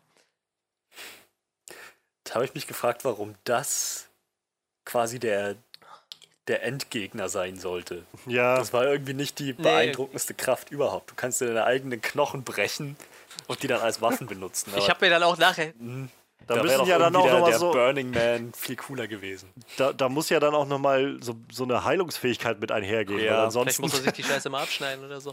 Ich habe mir tatsächlich aber auch mal diesen Frosch geguckt und das ist bei dem auch nicht so spektakulär, wie man sich das vorstellt. Also der kann sich quasi die Finger brechen und dann wachsen da so kleine Spitzen raus. Das sieht aber eher so, ich glaube, für einen Mensch eher so aus wie kleine Stecknadeln. So. Also es ist halt schon irgendwie lustig, dass er das kann, aber wie gesagt auch nicht so. Äh, ja, aber ich fand tatsächlich auch den Kampf mit dem Feuertyp so deutlich eindrucksvoller wie den Kampf gegen den Knochenmensch. Ja, ja. Also ich, in, insgesamt, ähm, ja, definitiv cooler Film, cooles Konzept mit den, mit den Superkräften, dass es alles so limitiert ist auf ein paar Minuten und dass es auch richtig krasse ähm, Nebenwirkungen haben kann, dass man es auch überdosieren kann, dass es quasi wie eine Droge ist. Das war, ich fand, das haben sie ganz, ganz nett umgesetzt. Ähm, und ich, ja, die Geschichte um Jamie Foxx, der seine Tochter sucht, hat halt gereicht, um mich durch den Film zu tragen. So insgesamt unterhaltsam. Aber ja, ich hätte auch kein Geld dafür ausgeben wollen im Kino. Ja, dann bin ich mal gespannt, was wir jetzt so bei, bei den nächsten zwei Kategorien einmal so das Gute und das Schlechte irgendwie so ein bisschen aussortieren. Denn, wie gesagt, ich habe so das Gefühl, bei mir läuft jetzt, wird es darauf hinauslaufen, dass ich das Gefühl habe, es gibt einfach Dinge, die die so ein bisschen verhindern, dass der Film besser wird und es gibt Dinge, die verhindern, dass der Film schlechter wird. Aber es gibt so kaum, kaum was, wo ich sagen würde, das war jetzt richtig gut oder das war richtig schlecht oder so. Mhm. Das ist halt so, so, richtig straight down the middle für mich irgendwie so ein bisschen der Film. Just Aber, a movie. Ja, ganz genau, it's just a movie. Ähm, wir fangen mal an mit, mit den Sachen, die gut funktionieren. Ich würde da jetzt tatsächlich sagen, also ich fand die Special Effects jetzt nicht so scheiße, muss ich sagen. Also gab es so spezielle Sachen. Ich fand zum Beispiel die ganze Szene mit der, mit, mit, mit der Eisdame relativ cool. Auch jedes Mal, wenn sie irgendwo gegen die Glaswand gescheppert haben, dass das Eis runtergebröselt ist, auch von ihren Händen. Fand ich mhm. schon echt cool gemacht. Also ich glaube, die haben für Special Effects da doch wieder ein bisschen viel Geld ausgegeben. Was ich total albern fand, war halt dieser Riesentyp, der zum Schluss kam. Der war auch nicht gut animiert, tatsächlich. Also da fand ich zum Beispiel den brennende Typ deutlich besser. Weißt du, woran mich dieser, dieser äh, riesige Typ erinnert hat? Ähm, der, dieser, wer war das? War das nicht Biggie, ja. der dann ja. da im, im, in diesem Untergrundladen da dann nachher die Pille genommen hat? Das hat mich mega erinnert an den äh, aus äh, ja, ja, ja, ja, den Hyde, ne? Ordinary ja, Gentleman, den, den äh, ja, ja, ja, ja, Hyde, genau, ja. Das war so, ich dachte, wow, das ist so die Qualität, die ich irgendwie in meinem ja, Kopf jedenfalls vor 20, 20 Jahren, Jahren hatte. Genau. Aber wie gesagt, da, dagegen so diesen, diesen brennenden Typ fand ich halt echt gut. Und auch, wie gesagt, diese äh, Eiseffekte fand ich ziemlich geil. Aber echt, dieser große Typ, ich fand, ich, ich fand den auch nicht sonderlich eindrucksvoll, muss ich sagen. Den fand ich irgendwie ziemlich dämlich. Aber ja, andere Sachen haben da deutlich besser funktioniert, das stimmt schon. Wir ja, erst mal gucken, was denn gut funktioniert hat er hat diese besondere Fähigkeit bekommen, die einige Tiere haben, ja, dass genau. ihnen Tumore wachsen und sie einfach dadurch an Körpergröße Ja, ja aber um auf Freddys Argument zurückkommen. Also ich fand sonst beides gegen die Special Effects eigentlich ziemlich gut. Genauso wie eigentlich die Action-Szenen waren eigentlich auch nicht schlecht. So, wie gesagt, gerade der Kampf mit dem brennenden Dude, den fand ich ziemlich episch. So. Ähm, auch der Typ mit diesem Knochenauswüchsen war jetzt nicht so kacke, nur wie gesagt, dafür, dass der mehr oder weniger nachher der Endboss war, dafür war es dann ein bisschen lasch vielleicht, aber überhaupt habe ich das Gefühl, dass so dass, dass, dass so ein Video, Videogame, so Videospielmechanik unter dem Ganzen liegt, dass so, ähm, dass dieses ganze Superkräftemodell und, und den Pillen so, so, so ein geerdetes Konzept ist. Irgendwie, dass die sagen, ja, du, du kriegst diese Kräfte, aber es muss halt im, Sinne des Game Designs auch eine Balance geben. Ähm, so Balancing. Es muss halt Drawbacks geben, die dann, ja. die dann entsprechend äh, dazu kommen. So, so fühlte sich das an. So ja, ja. Weniger wie Marvels Iron Man, sondern halt wirklich mehr wie, wie so ein Videogame, wo du einen total normalen Typen spielst, der halt über diese Pillen erst Superkräfte. Ja, so ein bisschen Max Payne-mäßig. Ich muss auch sagen, ich glaube, Joseph Gordon-Levitt hatte also, wahrscheinlich mit praktischste Kraft für seinen Job gefühlt. Also so kugelsicher ja. als Kopf ist, glaube ich, echt nicht mhm. schlecht so. Also ich, äh, ich, ich glaube, das waren so zum Beispiel zwei Sachen, die für mich so verhindert haben, dass der Film überhaupt, also wirklich schlecht werden konnte, waren halt einfach Jamie Foxx und Joseph Gordon-Levitt. So, ich habe zwar das Gefühl, dass beide nicht so wirklich 100% ausgenutzt wurden mit dem, was sie eigentlich könnten oder was man mit ihren Figuren machen könnte. Aber sie waren einfach jedes Mal, ich, sobald die irgendwie aufgetreten sind, habe ich gleich das Gefühl gehabt, oh ja, ja, das sind diese absoluten Charisma-Tiere ja. und du bist sofort irgendwie an die gekettet, so beim Zugucken. Jamie Foxx bin ich immer wieder aufs Neue. Ich, ich meine mich sogar äh, zu erinnern, dass ich mal so dass man so Geschichten hört, dass er auch einfach gar kein so angenehmer Mensch sein soll im, im Zusammenarbeiten. Ich meine, wahrscheinlich wäre es das schon in Hollywood, aber ähm, so, ich kann, ich kann so, also ich vergesse sowas absolut sofort, wenn ich den sehe, weil der einfach so eine Ausstrahlung mitbringt. Und selbst in dem Film hat er es ja, dass er in dieser Rolle von diesem Art, äh, gerade in der ersten Hälfte, wo er irgendwie viel unterwegs ist, noch dann immer sich selbst verstellt in der Rolle und dann mal irgendwie, weiß ich nicht, wie er da im Café sitzt und irgendwie so ein bisschen den, diesen der, der Kassiererin mhm. gegenüber den netten Typen raushängen lässt oder sowas und ähm, dann da irgendwo in irgendeine Rolle schlüpft, um an Informationen zu bekommen. So. Der, der kriegt das halt hin. Ne? Der schlüpft halt so von einem Moment in den nächsten hin und her und kann so dieses Charisma, diesen Swagger einfach sofort an- oder ablegen. Und äh, ich finde, halt, Joseph Gordon-Levitt hat ähnlich so, so das, das Feeling. So, der bringt einfach gleich viel Gewicht irgendwie mit, wenn er auftritt und kriegt auch so ein bisschen dieses Augenzwinkern hin, wenn er dann so ein paar Sprüche macht und wenn er dann seine, weiß ich, Clint Eastwood Impersonation dann da macht oder sowas und dann sich umdreht mit so einem, war schon cool oder irgendwie sowas in der Art. So, das sehr cheesige Sachen, aber er kann es gut verkaufen. So, er ist halt einfach, er bringt halt einfach das, das mit dafür. Und wie gesagt, die beiden haben allein schon verhindert, dass ich den Film wirklich schlecht finden Aber konnte, das ist lustig, wo du gerade sagst, JB Fox hat so, so einen merkwürdigen Ruf. Äh, ich habe, wie gesagt, dieses äh, Casey Neistat Making-of-Video geguckt und dann meinte er so, ja, und dann haben wir so das fünfte Mal die Szene gedreht, wo ich Jamie Foxx anrempeln musste und dann habe ich ihn so gefragt, hey, Jamie, meinst du, meinst du, diesmal war ich gut? Und dann hat er wohl nur gesagt, ja, weiß ich doch nicht, ich bin doch nicht der Regisseur hier, oder? hm, ja, gut. Irgendwo hat er recht, aber ja, ich weiß nicht. Vielleicht auch nicht so die Antwort, die man erwartet hat. So.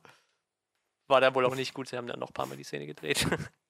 Aber tatsächlich, andererseits, so am Ende vom, vom äh, Video macht er dann kurz so, so ein FaceTime mit dem Regisseur. Ich weiß nicht, mit welchem von den beiden. Und, äh, und meinte so, yeah, die, der Jamie Foxx, der fand mich doch bestimmt voll zum Kotzen. So. Und er meinte so, keine Ahnung, willst du seine Nummer haben, willst du ihn anrufen? So, so, und ich traue mich nicht, den anzurufen. So, der hasst mich bestimmt. Also, ja, kein Problem, dann rufe ich den für dich an. Und dann siehst du halt so, so eine Videoaufnahme vom, vom Regisseur, wo er so ein Facecall mit, mit Jamie Foxx macht und Jamie Foxx liegt da irgendwie auf dem Fußboden oder so. Also einfach so mit dem Gesicht auf dem Boden so.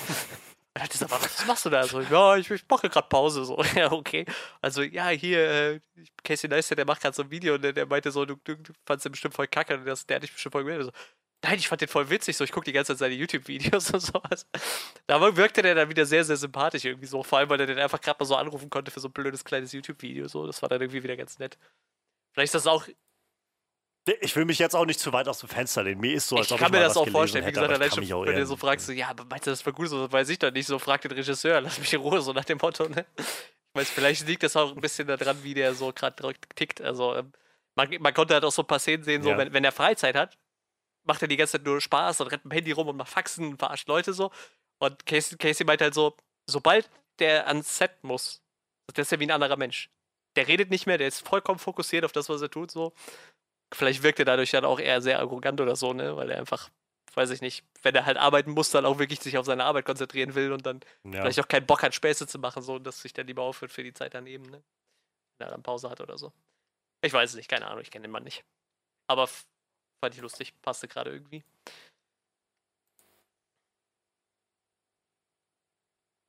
Ja, ähm, also ja, ich, ich würde mich dem auf jeden Fall anschließen. Tolles Schauspiel von, von, äh, von David und, und Fox. Ich, ich hätte gern mehr gesehen von, äh, ja. äh, von Davids Charakter. Ja, ja. Das, ich finde, der hätte einfach der Protagonist des Films sein sollen. Diese ganze Geschichte mit dem Precinct, das auf der Payroll war von den, von den Leuten, die diese Droge da ähm, entwickeln, das, das allein hätte schon genug hergegeben, finde ich. Und das, was wir, also wir sind noch bei den positiven, positiven Sachen, das, was wir davon gesehen haben, fand ich ziemlich cool. Und also halt interessant. So, dass es einen abholt und in diese Welt mit reinnimmt. Das ist, glaube ich, für, fällt für mich genau in den Bereich, wo ich sage, ich mag diese Prämisse des Films eigentlich sehr gerne. Also diese, zum einen die Idee, dass es halt diese, diese, diese Möglichkeit gibt, an diese Kräfte zu kommen und dass das halt ein Problem darstellt und auch diese Perspektive zu sagen, ja, was macht das jetzt mit der Polizei, die auf einmal dem gegenübersteht. Ähm, aber ja, ich glaube, im weiteren Verlauf ist es dann so ein, ich habe das Gefühl, es wird nicht so wirklich ausgereizt bis zum Schluss. So, man hätte, so die Idee ist irgendwie nett, dass sie diese drei Figuren aufziehen und denen so verschiedene, deren Storylines irgendwie, die alle so verschiedene Ziele haben, die so kollidieren lassen und so. Aber sie finden irgendwie nicht so eine so ein wirklich gute Balance dazwischen, hatte ich das Gefühl. Also, ähm, und dadurch, ja, hatte ich dann auch immer manchmal das Gefühl, ich weiß nicht, Joan, also Frank hieß der, äh, hieß die Figur von Joseph Gordon-Levitt. Ich hatte manchmal das Gefühl, er war mhm. einfach mal weg für eine halbe Stunde oder so. Und, ähm, und dann haben, mussten sie nachher, der ist eigentlich für die zweite Kategorie dann nachher, aber so, also ich kann das Gefühl sehr gut verstehen. So, ich hatte halt auch das Gefühl, ja, so, ich, ich mag, was sie hier machen, die beiden, aber irgendwie nutzt ihr das nicht so wirklich aus, habe ich das Gefühl. Es hätte irgendwie ein bisschen mehr sein können von, von allem. So. Ich fand es eigentlich ganz cool, dass der Film irgendwie mal nicht in New York spielt oder so, sondern halt in New Orleans. Was ja so prinzipiell, ähm, klar, durch Katrina irgendwie eh schon so, so, so eine sehr gebeutelte Stadt ist und halt aber auch in den letzten Jahren sehr wenig äh, Aufmerksamkeit gekriegt hat. Leider muss ich dann aber auch wieder zum Negativen sagen, äh, man hat es halt eigentlich nur damit genutzt, dass man gesagt hat, so, ja, warum sollten die Gangster halt äh, sich so eine Stadt wie New Orleans aussuchen, so, weil hier halt äh, weiß ich nicht, so mehr oder weniger, was sie halt machen kann. Ne? Hier kann man die Cops halt bestechen und so.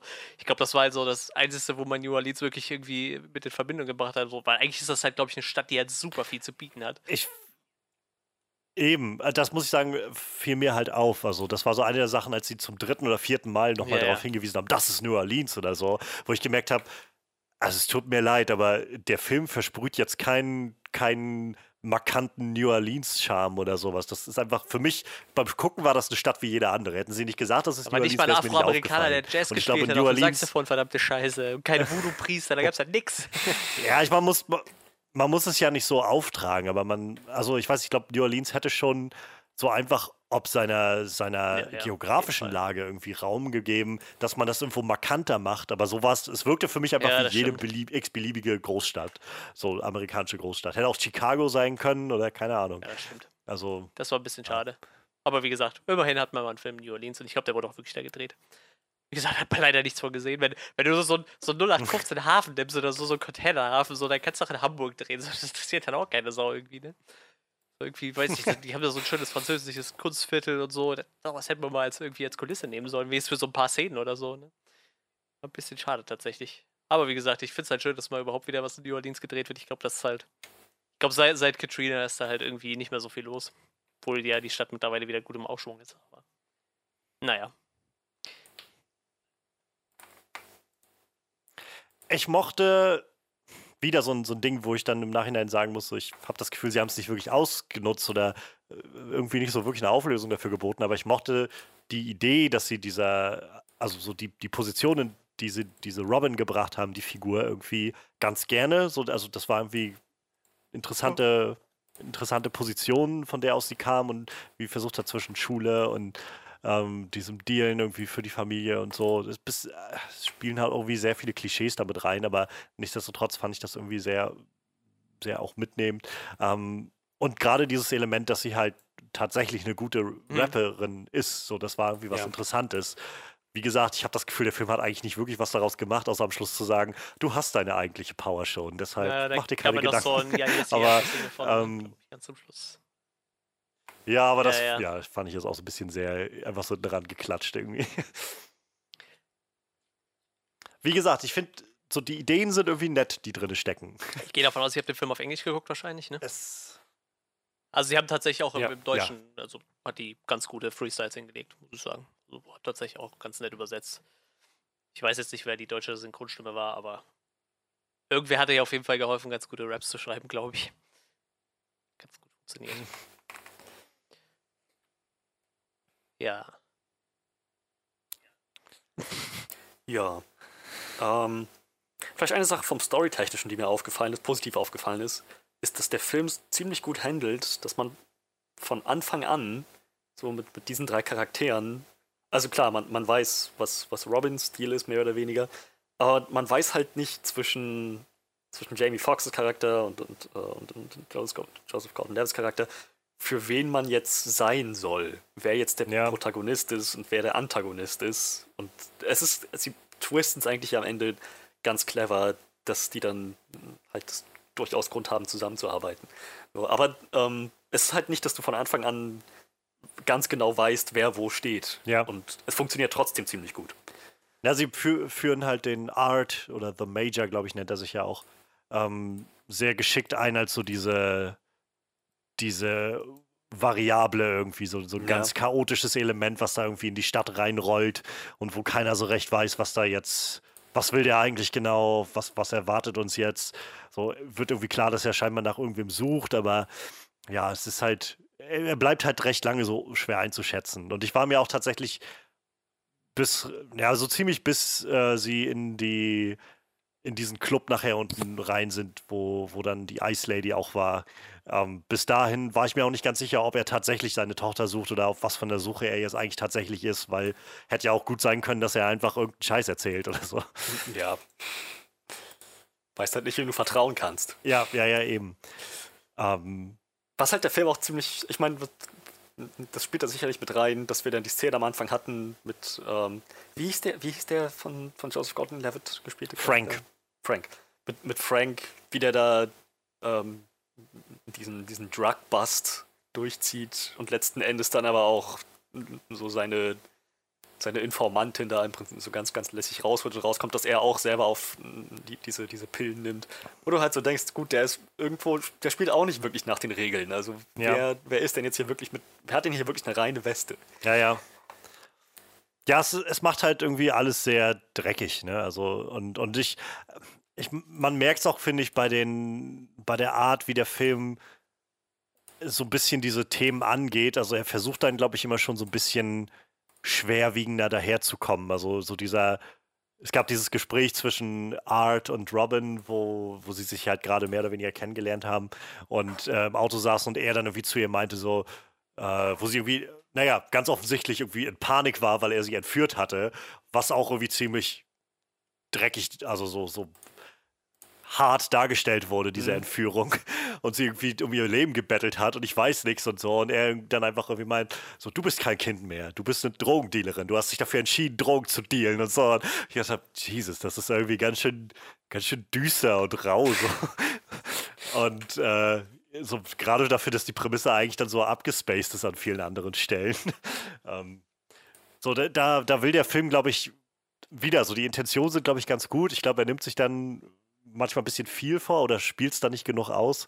Ähm, ich glaube, irgendwo steckt da auch so ein bisschen dieser, also es ist ja auch irgendwie eine ziemlich schwarze Geschichte, die da erzählt wird von den Figuren.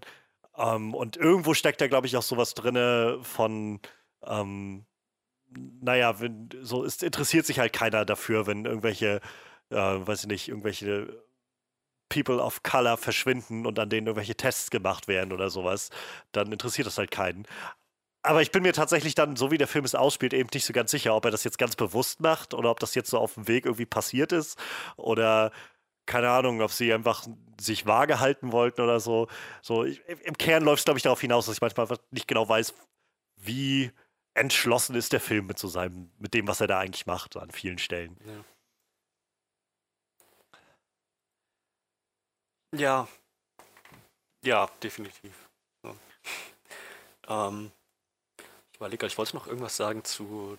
Ach so, ja, richtig. Auch das. Ähm, ich meine, die Entführung wurde ja, die haben ja wirklich, ja, wirklich voll aufs Gaspedal getreten. Er hat gedroht, ihre Mutter umzubringen. Das war halt, keine der, der Ton war halt der Ton hat sich, glaube ich, im Verlauf des Films sehr stark gewandelt. Ja. Am Anfang war das noch so eine richtig, fast schon dystopische, dystopischer Thriller und am Ende mehr so ein, keine Ahnung, so ein Vater sucht seine Tochter, ja, so, so, so ein Taken-Drama. So ja, ja, genau. Und sie haben sich dann halt gegen Ende auch ein bisschen mehr in diese fantastische Richtung noch mit reingelehnt, hatte ich das Gefühl, als sie dann auf dem Schiff da ankamen und ähm, er dann sie dann auch mehr noch darauf gesetzt haben, so, oh, oh, Jamie Foxx wird bald seine, seine Fähigkeit freisetzen. Mhm. So, schnallt euch an, Leute. Ohne Witz, ich habe eine Zeit lang gedacht, dass diese ganze Nummer mit dem Shrimp nur ein Bluff war. Weil er das halt angedroht hat, damit der, der, der Wachmann ihn da freilässt. Ähm, aber dann wir nichts davon zu sehen bekommen haben, erstmal für irgendwie eine Viertelstunde. Ja. Da dachte ich, okay, was auch immer das für eine Pille war, die er da im Mund hatte, Vielleicht war das alles nur ein Bluff. Vielleicht hat er irgendeine richtig, richtig nutzlose Superkraft, die ihn und, und alle im Umkreis von 30 Metern sofort tötet oder so. Und er wollte jetzt einfach nur irgendwie, keine Ahnung, sich, sich, da, sich da rausverhandeln. Aber nee, ähm, er hat dann mit äh, brennendem Wasser um sich geworfen. Ja. Was ich fand auch, das hätten sie. Ich war nicht so begeistert davon. Ich, ich fand, nachdem er das alles erzählt ja, ja. hat mit dem Shrimp und wie das, wie das funktioniert und dass er das Wasser zum Kochen bringt, zum Plasma im Prinzip wird, dachte ich, holy shit, ich kann es kaum erwarten zu sehen, wie die das darstellen, diese Geschwindigkeit und dann wie, wie sich das Wasser bewegt. Letzten Endes hat er nur ein bisschen wie, wie in einem Pool rumgeplanscht, außer dass das Wasser geleuchtet hat. Ja, auch wieder sowas, wo ich glaube, das, das deutet halt oder ist so ein Symptom für so ein größeres Problem des Films, es fehlt einfach an so ein bisschen Einzigartigkeit, so ein bisschen mhm. Style, der da reinfließt und wo man das Gefühl hat von, ja, das kriege ich halt nur bei Project Power, sowas hier, sondern es ist halt irgendwie so annehmbar, aber es ist halt jetzt auch nicht herausragend in irgendeine Richtung, wirklich. Ähm, was ich halt witzig finde, irgendwie, also diese Idee ist irgendwie sehr spannend, dass sie dass sie diese Kräfte, dass das irgendwie so in einem drinne schlummert, so genetisch bedingt ist und dass bei einigen Leuten das aber dazu führt, dass sie dann aus, einfach auf der Stelle explodieren oder sowas. Ähm, was ja dann irgendwie, das, das, wird ja gleich am Anfang irgendwie schon so ein bisschen klar gemacht, wenn Frank diese, äh, diese drei Typen hochnimmt. Ähm, wenn er irgendwie auch darauf eingeht, so ein, naja, willst du es jetzt probieren, willst du es riskieren? Ne? Du weißt ja nicht, was jetzt passiert. So, eigentlich, das war sowas, wo ich gedacht habe, eigentlich ein sehr spannendes Element, sodass du halt jedenfalls vor dem ersten Schlucken, so mhm. ist das ja im Prinzip, keine Ahnung, wie groß die Wahrscheinlichkeit ist, aber so ein bisschen russisch Roulette, was du da spielst. Und äh, das äh, wieder, sowas haben sie nicht so nicht so hundertprozentig ausgekostet, aber fand ich irgendwie sehr spannend. Und wo du jetzt gerade meintest, irgendwie, ja, Jamie Foxx, vielleicht ist seine Fähigkeit einfach, dass alle um ihn herum sterben oder so. Ähm, ja, das war halt auch, letztendlich war es ja auch so ein bisschen so. Sind einfach alle irgendwie vaporisiert worden oder halt irgendwie wurden zertrümmert und er selbst war ja im Prinzip auch schon tot. Ja, ja, im Prinzip schon, aber ich, ich dachte halt, dass es wirklich was ist, was er nicht kontrollieren kann. Ja, ja, naja, So, verstehe. aber das, er hatte ja schon noch eine gewisse Kontrolle. Es hat, nur, es hat sich auf ihn genauso ausgewirkt wie auf, Ja. auf alle anderen, aber er hatte, er hatte Kontrolle. Es war nicht so, dass es eine nutzlose Superkraft war. Nee, das dass nicht. das alles ein Bluff war. Ich dachte halt nur mehr jetzt so in dem Bereich von, als er das das erste Mal gemacht hat, bin, würde mich ein bisschen interessieren, wie er das überlebt hat. Ja, Das ist so ein bisschen wie ich habe, äh, ich habe am Wochenende jetzt seit Ewigkeit mal wieder Edge of Tomorrow geguckt und ähm, die Prämisse ist ja, dass sie dann irgendwie immer wieder, wenn sie sterben, ihren, den Tag, also Tom Cruise seinen Tag wieder erlebt. Und dann trifft er ja Emily Blunt, die im Prinzip dasselbe schon mal durch hatte. Und die dann erzählt von wegen, ähm, ich wurde halt verletzt und man hat mir dann, nachdem ich aufgewacht bin, hat man mir Blut ausgetauscht und dann, hab, dann konnte ich es nicht mehr. Wo ich gedacht habe, wie hast du denn das rausgefunden? Bist du gestorben und bist gestorben? wie, hast du, wie hast du gemerkt, dass du die Fähigkeit nicht mehr hast? stimmt. So bei Tom Cruise, der hat ja das nachher auch dann umgehen sich so ein bisschen. Er sagt so, nein, nein, ich, ich fühle es in mir, ich hab's verloren. So, ja, interessant. So. Aber ja, da- das war bloß so ein Gedanke, der mir kam mit ihm, wo er dann umgefallen ist, wo ich dachte, okay, muss er ja irgendwie echt Glück gehabt beim, beim ersten Mal, dass er da irgendwie jemanden hatte, der auch heilen konnte oder so.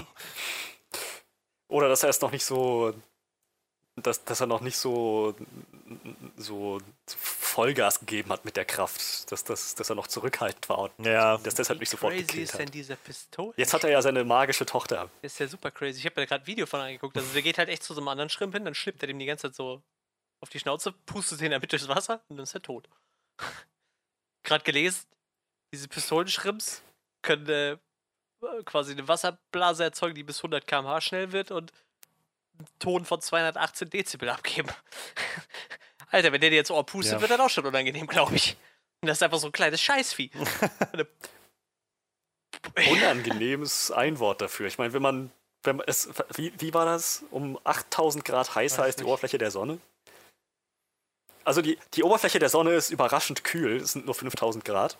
Ähm, bei uns kommt nur so viel Wärme an, weil es Infrarotstrahlung ist größtenteils.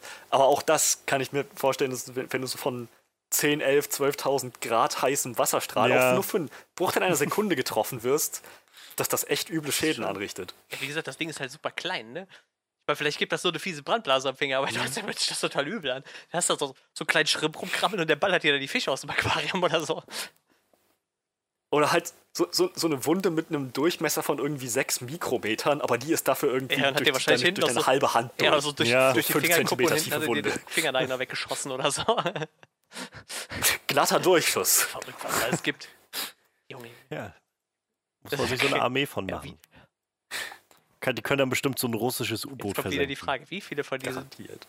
Schrimps musst du im Flur stehen haben, bevor ein Einbrecher sagt, oh scheiße, der hat Pistolenschrimps, ich gehe wieder, ich gehe wieder. Du hast so ein, entweder hast du so einen, so einen Burggraben dir angelegt mit denen drin oder, oder, oder lauter Aquarien stehen und dann das ist immer so, ja, die sind drauf trainiert, irgendwie aufs Aquarium zu schießen. Oder so. Aquarium durch. Oh Mann, wie verrückt. Hast du noch was, Ja. Manuel, Nee, was du gerne erwähnen glaub möchtest? nicht. Nee, ich bin auch durch. Dann, ja, dann schauen wir mal, was den Film vielleicht etwas runtergezogen hat, etwas von davon abgehalten hat, wirklich gut zu werden. Ähm, was hat für uns nicht so gut funktioniert? Also ich hatte jetzt immer mal schon so ein paar Sachen eingeworfen, so auf der großen Ebene, wie gesagt, finde ich, fehlt dem Film einfach echt so ein, so ein markanter Fingerabdruck, so ein Style, irgendwas, was den so wirklich einzigartig macht. Und dafür, dass die Prämisse eigentlich sehr interessant ist, finde ich, fehlt das echt. Also da, weiß ich nicht, spielen sie dann die Kräfte auch nicht interessant genug aus an vielen Stellen. So, das ist halt, es funktioniert irgendwie, aber es ist auch was, was ich super schnell wieder vergessen haben werde. Also, so, es fehlt einfach irgendwie was Griffiges. So, wie gesagt, The Old Guard, ich bringe ihn jetzt immer wieder an, aber äh, es war einfach gerade einer der jüngsten Netflix-Filme, der auch in so eine Superkraftrichtung fiel. Und ich, ich habe den Film einfach echt gern gehabt, weil genau der hatte sowas, so ein, so ein wirkliches Feeling, wo ich das Gefühl hatte, ja, das, das ist so eine ganz eigene Welt, die hier kreiert wird. Und das fehlte mir bei Project Power doch sehr.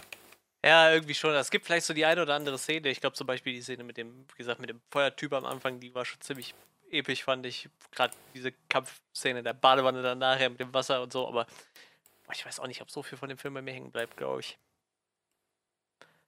Könnte schwierig werden.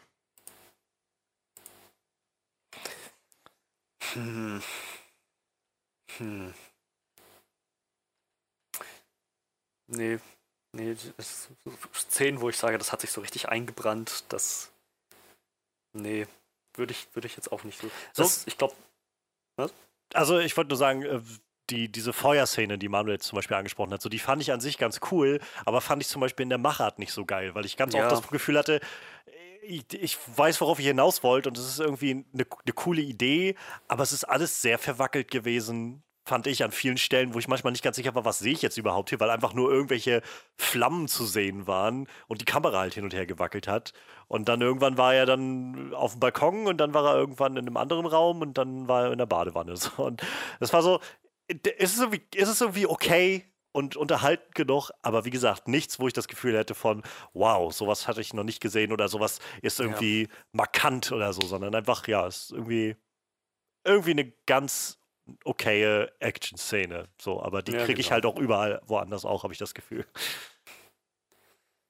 Weiß Ja. ich, bei, bei The Old Guard gab es halt zum Beispiel dann diesen, wo sie diese Kräfte auch einfach interessant eingesetzt haben, wo dann irgendwie äh, einige Leute so als, als menschliches Schild die ganze Zeit in einem Kampf umhergerannt sind. So, das war irgendwie was Markantes, wo ich dann das Gefühl hatte von, stimmt, wenn man so eine Kräfte hat, dann kann man das auch irgendwie interessant einsetzen.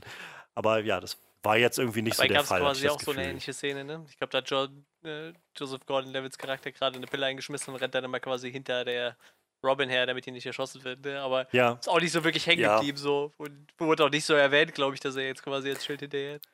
Ja. Es wurde auch nicht wirklich gezeigt. Es wurde, glaube ich, es gab nur so, so einen anderthalb Sekunden Shot, wo auf sie geschossen wurde, Ja, genau, während genau, sie ja, eine ja, genau, Treppe die Szene hochrennen und er quasi zwischen ihr und den, den feuernden Maschinengewehren steht. Aber da, es wurde nicht richtig draufgehalten, um zu sehen, ja, er Ja, fängt gerade ja, Kugeln für sie ab. ja.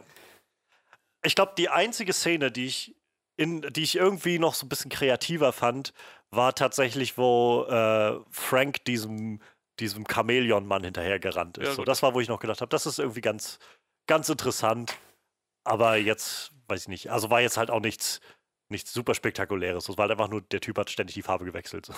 Ja, eben. Ähm, aber also ich, ich glaube, ungefähr auf demselben Level von äh, die Szene, äh, an, die, an die erinnere ich mich noch ganz gut, die kann ich ganz gut zu schätzen wissen, ist äh, die Szene mit der, was ist, was ist so, mit dem Escort Girl oder was auch immer in, in, der, in der Kammer, in der Sicherheitskammer, wo sie dann Mhm. die Ja, ja, Demonstration genau. vorführen.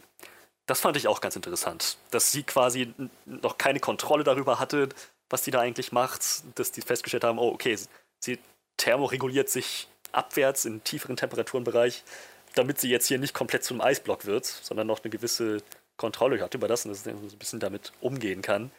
Heizen wir jetzt den Raum auf, in dem sie ist. Also quasi, ja, das Privileg für die Reicheren, die das dann einwerfen, Ja. dass die nicht Ja, ist aber auch irgendwie eine Versuch. Scheißfähigkeit, ne? Ich weiß nicht, ob die das kontrollieren lernen kann, sonst kannst du die Fähigkeit ja auch direkt vergessen, so, ne? Ich meine, du hast ja jetzt nicht immer. Na, ich denke, irgend, irgendwann schon. Ne? Ich glaube, der Punkt war ja, dass sie einfach am Anfang das noch nicht kontrollieren kann und genau deshalb erfroren ist. Und die Kammer das halt nur so lange, sie so lange warm hält, bis sie merkt, wie sie das Eis nach außen schickt, aber aus sich selbst raushält. Ja, gut. Wenn sie es kontrollieren kann, okay, sonst halt auch so eine total sinnlose Kraft, ne? Wenn du das wirklich nur machen kannst, wenn du in so einer, so einer Kammer da rumhängst, ist ja auch irgendwie Ja. Kappes, ne? Ja. Aber ich denke, das wird wie mit dem Feuertypen sein, der sich thermoregulieren konnte in höhere Temperaturen. Dass der halt auch irgendwie erst lernen musste, sich nicht selbst zu verbrennen damit, sondern halt das Feuer nach außen zu halten. Was ihm ja scheinbar auch nicht immer gelungen ist, Ja, wie er aussah. Ich glaube, das ist tatsächlich auch noch so ein bisschen so eine Sache, die, wie gesagt, gar nicht so schlimm ist, aber wieder mir so im Weg steht, dass ich das Gefühl habe, der Film wird wirklich gut oder er könnte halt noch viel besser sein, wenn, wenn diese Welt sich ein bisschen ein bisschen natürlicher anfühlen würde. Und also was ich damit meine ist, ähm, keine Ahnung, äh, ich habe mich halt manchmal gefragt, so, wenn es sowas gibt, wenn es so eine so eine Technologie gibt oder so eine, so eine medikatöse Variante gibt irgendwie, einfach dieses Element auf einmal in der Welt besteht, dass man solche enormen Kräfte freisetzen kann, dann ist alles, was damit gemacht wird, Drogen, die man vertickt.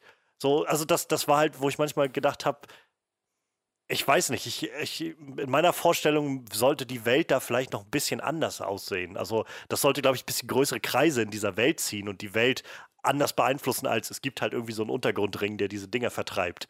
So, und äh, weil, weil keine Ahnung, weil ich das Gefühl habe, es, es ist halt nicht einfach Meth oder so. Es ist halt wirklich so ein absolut einzigartiges Ding, was da passiert und was so viel nun mal ja wirklich Power irgendwie freisetzt und, und greifbar macht. Also, weiß ich nicht, das ist so ein bisschen wie. Es ist so ein bisschen wie mit Bright mit dem Film, wo du halt das, wo ich, wo man das guckt und hat so das Gefühl von, ich weiß, der Film will sagen, unsere Prämisse ist das, aber wenn der Film dann selbst sagt, keine Ahnung, das ist halt so eine Fantasy-Welt, ähm, bloß halt mit, also quasi nur wie das moderne Los Angeles mit Orks und Elfen und so weiter, aber dann fragst du dich halt so ein bisschen, und wie kann denn das dasselbe sein, so hundertprozentig? So einfach nur die Rassen sozusagen ausgetauscht. So müsste da nicht einfach in der Welt was Unterschiedliches passiert sein. Müsste es nicht, weiß ich, Drachenabwehr-Bataillone ähm, geben oder sowas, mhm. die sich um Drachen kümmern. Also es müsste eigentlich so viele Kreise ziehen. So viel müsste dafür damit in Anstoß gebracht werden.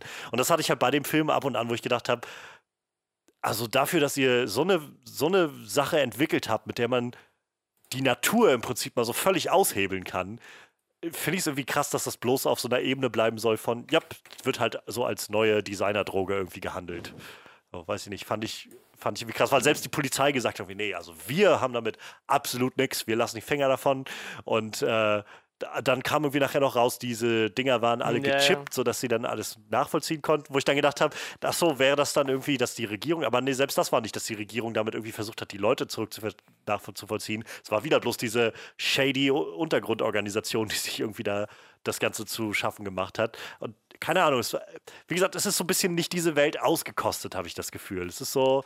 Ja, es ist das, was es jetzt ist, aber wir haben halt auch nicht viel mehr noch Gedanken da reingesteckt. Halt nicht so hundertprozentig zu Ende gedacht. Ja, ja, die, genau. Die, die, Idee zum Beispiel, dass ähm, alle, die in diesem Netzwerk äh, sind, äh, in diesem Drogenhandel involviert sind, ähm, ihre, ihre Emoticon-Geheimsprache haben, fand ich super cool. Dass er quasi als Außenstehender ja. da halt sonst noch was versuchen kann, wen auch immer verhören kann letzten Endes ähm, wird er nicht an Informationen kommen. Er sieht nur irgendwelche Emoticons und fragt dann zu welcher Zeit und kriegt auch nur die übliche Zeit. Wenn man kein Insider ist, dann bleibt man halt ein Outsider. Ja. So, das, das fand ich eine super coole Idee. Aber das, sie haben es dann so, so stupide aufgelöst, dass die Kirche und der Hahn letzten Endes The Chicken's Church oder Church's Chicken oder so. Dass ja, das Chicken Church, glaube ich, oder so. Chicken Church, ja, ne? dieses Diner ist. Da dachte wow, das, das ist jetzt nicht so schwer zu googeln Church Chicken Los Angeles oder, oder New Orleans und dann gucken, was dabei rauskommt. Das war jetzt nicht so schwer. Das, keine Ahnung. Das, das war der, der, der geheime Emoticon-Code. Meine Fresse. Kommt ja. ja, nie, kommt ja niemand drauf. Ja, genau. Also es ist halt manchmal einfach nicht so wirklich nicht, nicht zwei Schritte weiter gedacht. So, es, es bleibt dann irgendwie so ein bisschen stehen. Und äh, ähnlich hatte ich zum Beispiel bei den Figuren einfach manchmal das Problem. So, ich, ich fand nicht sehr überzeugend, dass Robin auf einmal gesagt hat, ja, ich renne jetzt mit Art los und will unbedingt mhm. dabei sein.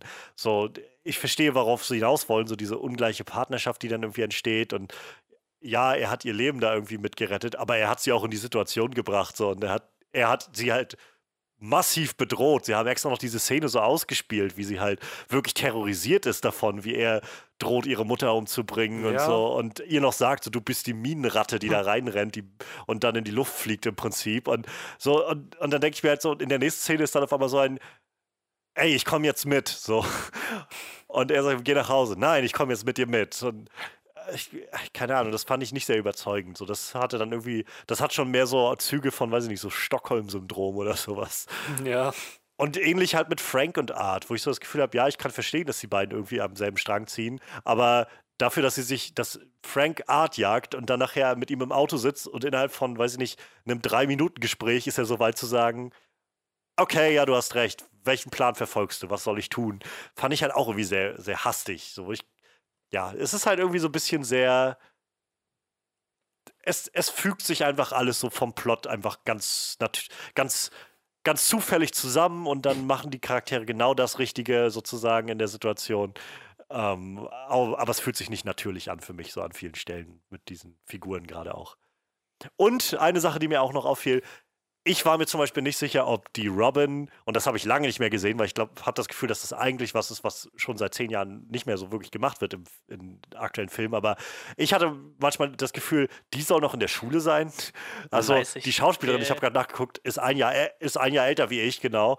Und die Klasse, in der sie saß, das waren alles Schauspieler, die alle aussahen, als wären ja. die halt mindestens äh, Mitte 20, wenn nicht älter. Genau. So, und, ich, und der Film suggeriert aber sehr, sehr stark so ein, irgendwie, keine Ahnung, du bist jetzt hier ja, in der ja. Highschool im letzten Jahr oder sowas. Und ich, wow, das habe ich ewig nicht mehr gesehen. So, das, so früh habe ich mir über sowas nicht Gedanken gemacht. Aber ja, auch wenn ich heute die Spider-Man-Filme mit Tobey Maguire gucke, dann denke ich auch so, ja, die sind auch alle irgendwie Mitte 20 da.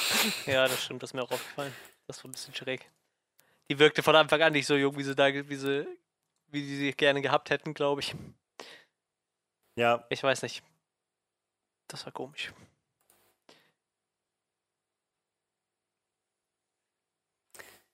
Tja, ich überlege, ob es noch was gibt, was ich anmerken wollte. Ja, wie gesagt, das bringe ich hier nochmal das an, was ich eben schon gesagt habe. Also, es ist halt schön, dass mal irgendwas in New Orleans spielt. Wie gesagt, es ist halt eine Stadt, die ich auch echt gerne mal besuchen würde, so, aber wenn du da den Charme von der Stadt irgendwie so gar nicht ausnutzt, so, dann echt so total generische Schauspieler ja. nimmst, die du wahrscheinlich in jeder amerikanischen Großstadt findest, ist halt halt irgendwie witzlos, so. Und dann nimmst du dir noch den zu der Zeit äh, bekanntesten YouTuber aus New York mit, dann macht das halt noch weniger den Eindruck, als würdest du in New Orleans drehen, glaube ich.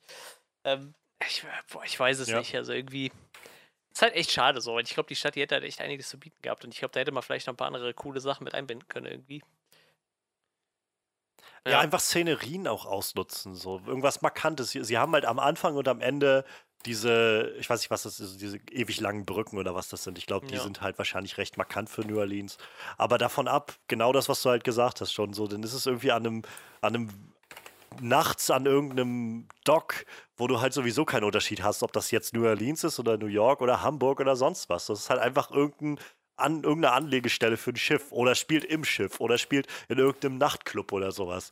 Aber irgendwie nie so wirklich an, an Orten, wo du das Gefühl hast von, ja, das, das ist jetzt mal so New ja, ich denke halt auch immer an diese, so, was man so aus diesen ja, ganzen Mardi Gras-Dingern kennt, dieses französische Viertel mit den Balkonen an den Häusern, wo jedes Haus so, so das ist für mich so total ja, ja. markant New Orleans irgendwie. So einfach mal durch so eine Straße gelaufen irgendwie.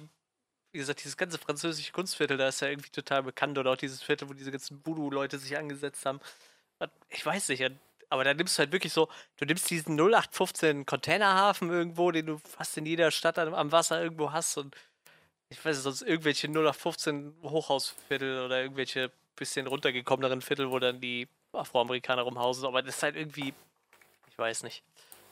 Ist ein bisschen schade, wäre auf jeden Fall echt verschenkt so. Wie gesagt, als ich gehört habe, der Film spielt in New Orleans, habe ich mich eigentlich echt gefreut. Wie gesagt, eine Stadt, die ich echt gerne mal besuchen würde, aber irgendwie kam da nicht so viel bei rum dann ja. wieder, es ist einfach verschenktes Potenzial gewesen. Ja. So, es wäre halt Potenzial da gewesen, ein bisschen mehr Eigenständigkeit und Originalität dem Ganzen zu geben. Aber irgendwie, ja, ich, ich, ich habe halt auch keine Ahnung, wie die Produktionsgeschichte von dem Ding war. Wenn das jetzt, wie du erzählt hast, dass das jetzt schon seit zwei Jahren oder so äh, oder noch länger irgendwie auf dem Tisch lag, dann wird da wahrscheinlich auch noch ein bisschen was dahinter stecken. Das ist ja nur ja. eigentlich schon eine ziemlich lange Zeit für einen Film, wenn die Dreharbeiten schon da waren damals. Ähm, also keine Ahnung. Der wird ja, vielleicht ist der auch damals nicht für Netflix gemacht worden oder so und Netflix hat ihn dann im Nachhinein gekauft oder was weiß ich, keine Ahnung. Ähm, ja, also es ist einfach, ja, ich glaube, ich komme einfach aus Project Power mit so dem Gefühl raus.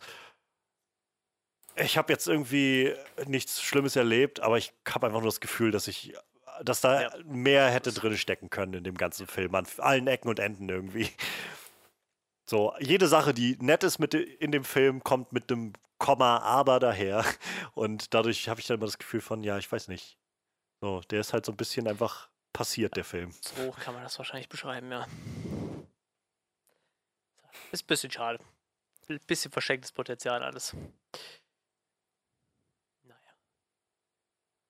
Ja, ja, kann man, kann man nicht anders sagen. Ich glaube, das ist halt diese Art von Film, die halt dazu führt, dass Netflix-Filme so diesen Ruf weg haben, als einfach so ein, so ein Massenware, die so dahin geworfen wird, ähm, wo man halt dann nicht das Gefühl hat, dass irgendwas tatsächlich Eigenständiges dabei rumkommt oder so. Was weiß nicht, ob das gerechtfertigt ist. Also ich gibt auch genug, mittlerweile genug Netflix-Filme, die wirklich Eigenständigkeit haben, finde ich, und auch ähm, was, was an den Tisch bringen, was andere nicht haben. Aber der Film ist halt einfach so, wo ich denke, ja, keine Ahnung. So besser als immer noch so einige andere wirklich schlechte Filme, aber halt nicht mehr als Mittelmaß. So. Genau das, wofür man wahrscheinlich einfach einen Ja, Netflix-Account hat. Für diese Art von Film. Man Ja, kann nebenbei sehr gut Abendbrot essen. Ja, genau, genau, genau. ja, ich schließe jetzt einfach mal, wir haben dann auch irgendwie nicht mehr viel Bin mal zu sagen, gespannt, oder? dieser Nee. Madsen Tomlin Dann, schreibt ja auch gerade an The Batman mit. Ne? Der ist Co- Co-Writer mit Matt Reeves zusammen. Bin ja mal gespannt. Also hier den Film hat er scheinbar alleine geschrieben. War scheinbar so ein mal geschrieben beiseite gelegt und Netflix hat gesagt, hey, das kaufen wir, das hört sich gut an. Bin mal gespannt. na Ich meine, ja. Pot Potenzial war ja da, ne? Ist ja nicht Mal so, als hätte schauen. er jetzt komplett missgeschrieben, aber ich denke mal, vielleicht mit Matt Reeves in der Combo wird es dann vielleicht was ganz Gutes oder so. Vielleicht können die zusammen eine gute, sich was Cooles ausdenken für so Batman. Ja. Naja, ich meine, da haben wir dann wahrscheinlich ja nächste Woche ein paar Ja, stimmt. Infos. Ja, Jetzt ja. am Wochenende ist ja diese große DC-Fandom-Veranstaltung, dieses Online-Ding, wo sie, ich glaube, 24 Stunden lang oder so ähm, alle möglichen News und Trailer und Krams raushauen werden zu allem, was sie gerade so haben. Also ich denke ganz stark, dass wir nächste Woche Informationen zu The Batman haben werden. Vielleicht haben sie einen ersten kleinen Trailer oder Teaser oder sowas. Ähm, zu Suicide Squad wird es sicherlich was geben. Ich hoffe ja immer noch auf irgendwie Nachrichten zu Shazam 2. Und mal, mal gucken. Also ich bin tatsächlich gespannt, was, was grad wird am nächste Woche Wochenende. ist auch äh, Wie gesagt, da werden wir dann. Gamescom Digital Home Edition oder wie die heißt, die ganze Woche. Das ist, glaube ich, das einzige große Computerspiel-Event, Ah. was es dieses Jahr gibt. Also ich glaube, die E3 hat ja auch nichts online gemacht. Ich glaube, da wird wahrscheinlich Ja. auch so einiges an, an großen Neuankündigungen reinprasseln. Ist zwar jetzt mit dem Podcast nicht so interessant, aber so aus Entertainment-Sicht muss ich dann doch sagen, dass mich tatsächlich eine, eine Convention für Videospiele dann auch ein bisschen catcht. Hm. Naja, mal gucken, was du dann Ja, da ich mal erzählen gucken, kannst. Auch so- Woche, wenn das dann so schon abgeht. läuft. Aber dann machen wir doch erstmal unser Resümee zu Project Power. Ja, also, was soll ich sagen? Ich habe es eigentlich jetzt schon zu Genüge gesagt. So, ich finde, der Film ist einfach just a movie. Es ist einfach so ein so nichts Verfängliches, Schlechtes, aber ganz viel verschenktes Potenzial, weil, glaube ich, die Prämisse einfach echt viel hergegeben hätte, was aber nur auf so einer sehr oberflächlichen Ebene genutzt wird. Aber wenigstens die Schauspieler, also gerade Joseph Gordon-Levitt und Jamie Foxx machen das Ganze irgendwie noch interessant beim Zugucken. Aber ich werde den, glaube ich, auch so bald nicht mehr gucken, den Film. Also ich sehe nicht, dass ich, dass ich mich in den, weiß ich nicht, in zwei Wochen noch an den Film erinnere. Und ich sehe auch nicht, dass ich irgendwie in ein paar Monaten das Gefühl habe, oh, ich weiß, äh, eigentlich nochmal Project Power gucken und so. Nee, gl glaube ich einfach nicht. So, keine Ahnung. Also in dem Sinne, für mich ist das, wie gesagt, so straight down the middle, just a movie. Ich bin dann irgendwie bei 5 von 10. Bin froh, dass ich ihn bei Netflix gesehen habe, weil im Kino wäre es echt verschenktes Geld gewesen. Ja, würde ich ähnlich sehen, glaube ich. Also ich hätte mir den jetzt auch. Ich hätte wahrscheinlich, wenn es einen coolen ich habe den Trailer nicht gesehen, aber wahrscheinlich hätte es so einen coolen Trailer gegeben, der mich so abgeholt hätte, dass ich mir im Kino angeguckt hätte, aber ähm, ja, den gab's, gab's ja nun nicht. Ähm, ja, ich weiß nicht. Ist halt leichte Kost, man kann sich den ruhig mal angucken, glaube ich, aber ich glaube auch der Wiederguckenswert ist halt mehr oder weniger gleich null. Ich habe den jetzt einmal gesehen, ich bin auch nicht böse drum. Ich hatte ich habe gerade Urlaub, ich kann mir die Zeit gerade nehmen, den Film zu gucken. Ähm, dafür war es ganz nett und ähm, ja, ich, ich, ich lande dann irgendwo bei 6 von 10. Wie gesagt, den kann man sich ruhig angucken, aber man sollte jetzt nicht zu viel erwarten. Vielleicht, wenn man gerade noch irgendwie eine Tüte Popcorn daheim hat oder so, dann kann man die da gerade mit platt machen. Oder ein Abendessen essen, wie Freddy gesagt hat. ja, ich, Genau. Ja, äh, ich, ich schließe mich allem an, was, äh, was bisher schon gesagt wurde. Der Film ist bei weitem nicht schlecht, aber auch jetzt nicht überragend gut. Er ist unterhaltsam. Er, ich schätze mal, er erreicht mehr oder weniger das, was er erreichen will. So, die Action ist ganz ansehnlich. Das Konzept ist ganz cool. Ähm, das Konzept ist, glaube ich, noch das Coolste an dem ganzen Ding. Die Umsetzung, da haben sie, glaube ich, einfach nicht das vollste Potenzial ausgeschöpft. Weder am Setting noch an, an dem Worldbuilding. Ähm, was halt wirklich die einzigen Elemente, die alles geben, sind äh, Frank und Art, Joseph Gordon-Levitt und ähm, Jamie Foxx, wo du halt so, die tragen ziemlich viel in diesem Film. Ja, darüber hinaus, ja, nee, also sehr in Erinnerung bleiben wird mir dieser Film wahrscheinlich nicht, aber er war ganz unterhaltsam. Ähm, keine Ahnung. Manchmal reicht Sieben? das auch. Ja, sieben von zehn. Okay, ja, also wir, wie ihr hört, keiner von uns äh, ist irgendwie allzu hart und enttäuscht irgendwie mit Project Power ins Gericht gegangen. Ähm, es lohnt sich also insofern vielleicht, dass ihr euch einfach selbst eine Meinung drüber bildet. Ich glaube, keiner von uns würde jetzt so direkt sagen, boah, macht einen Riesenbogen drum.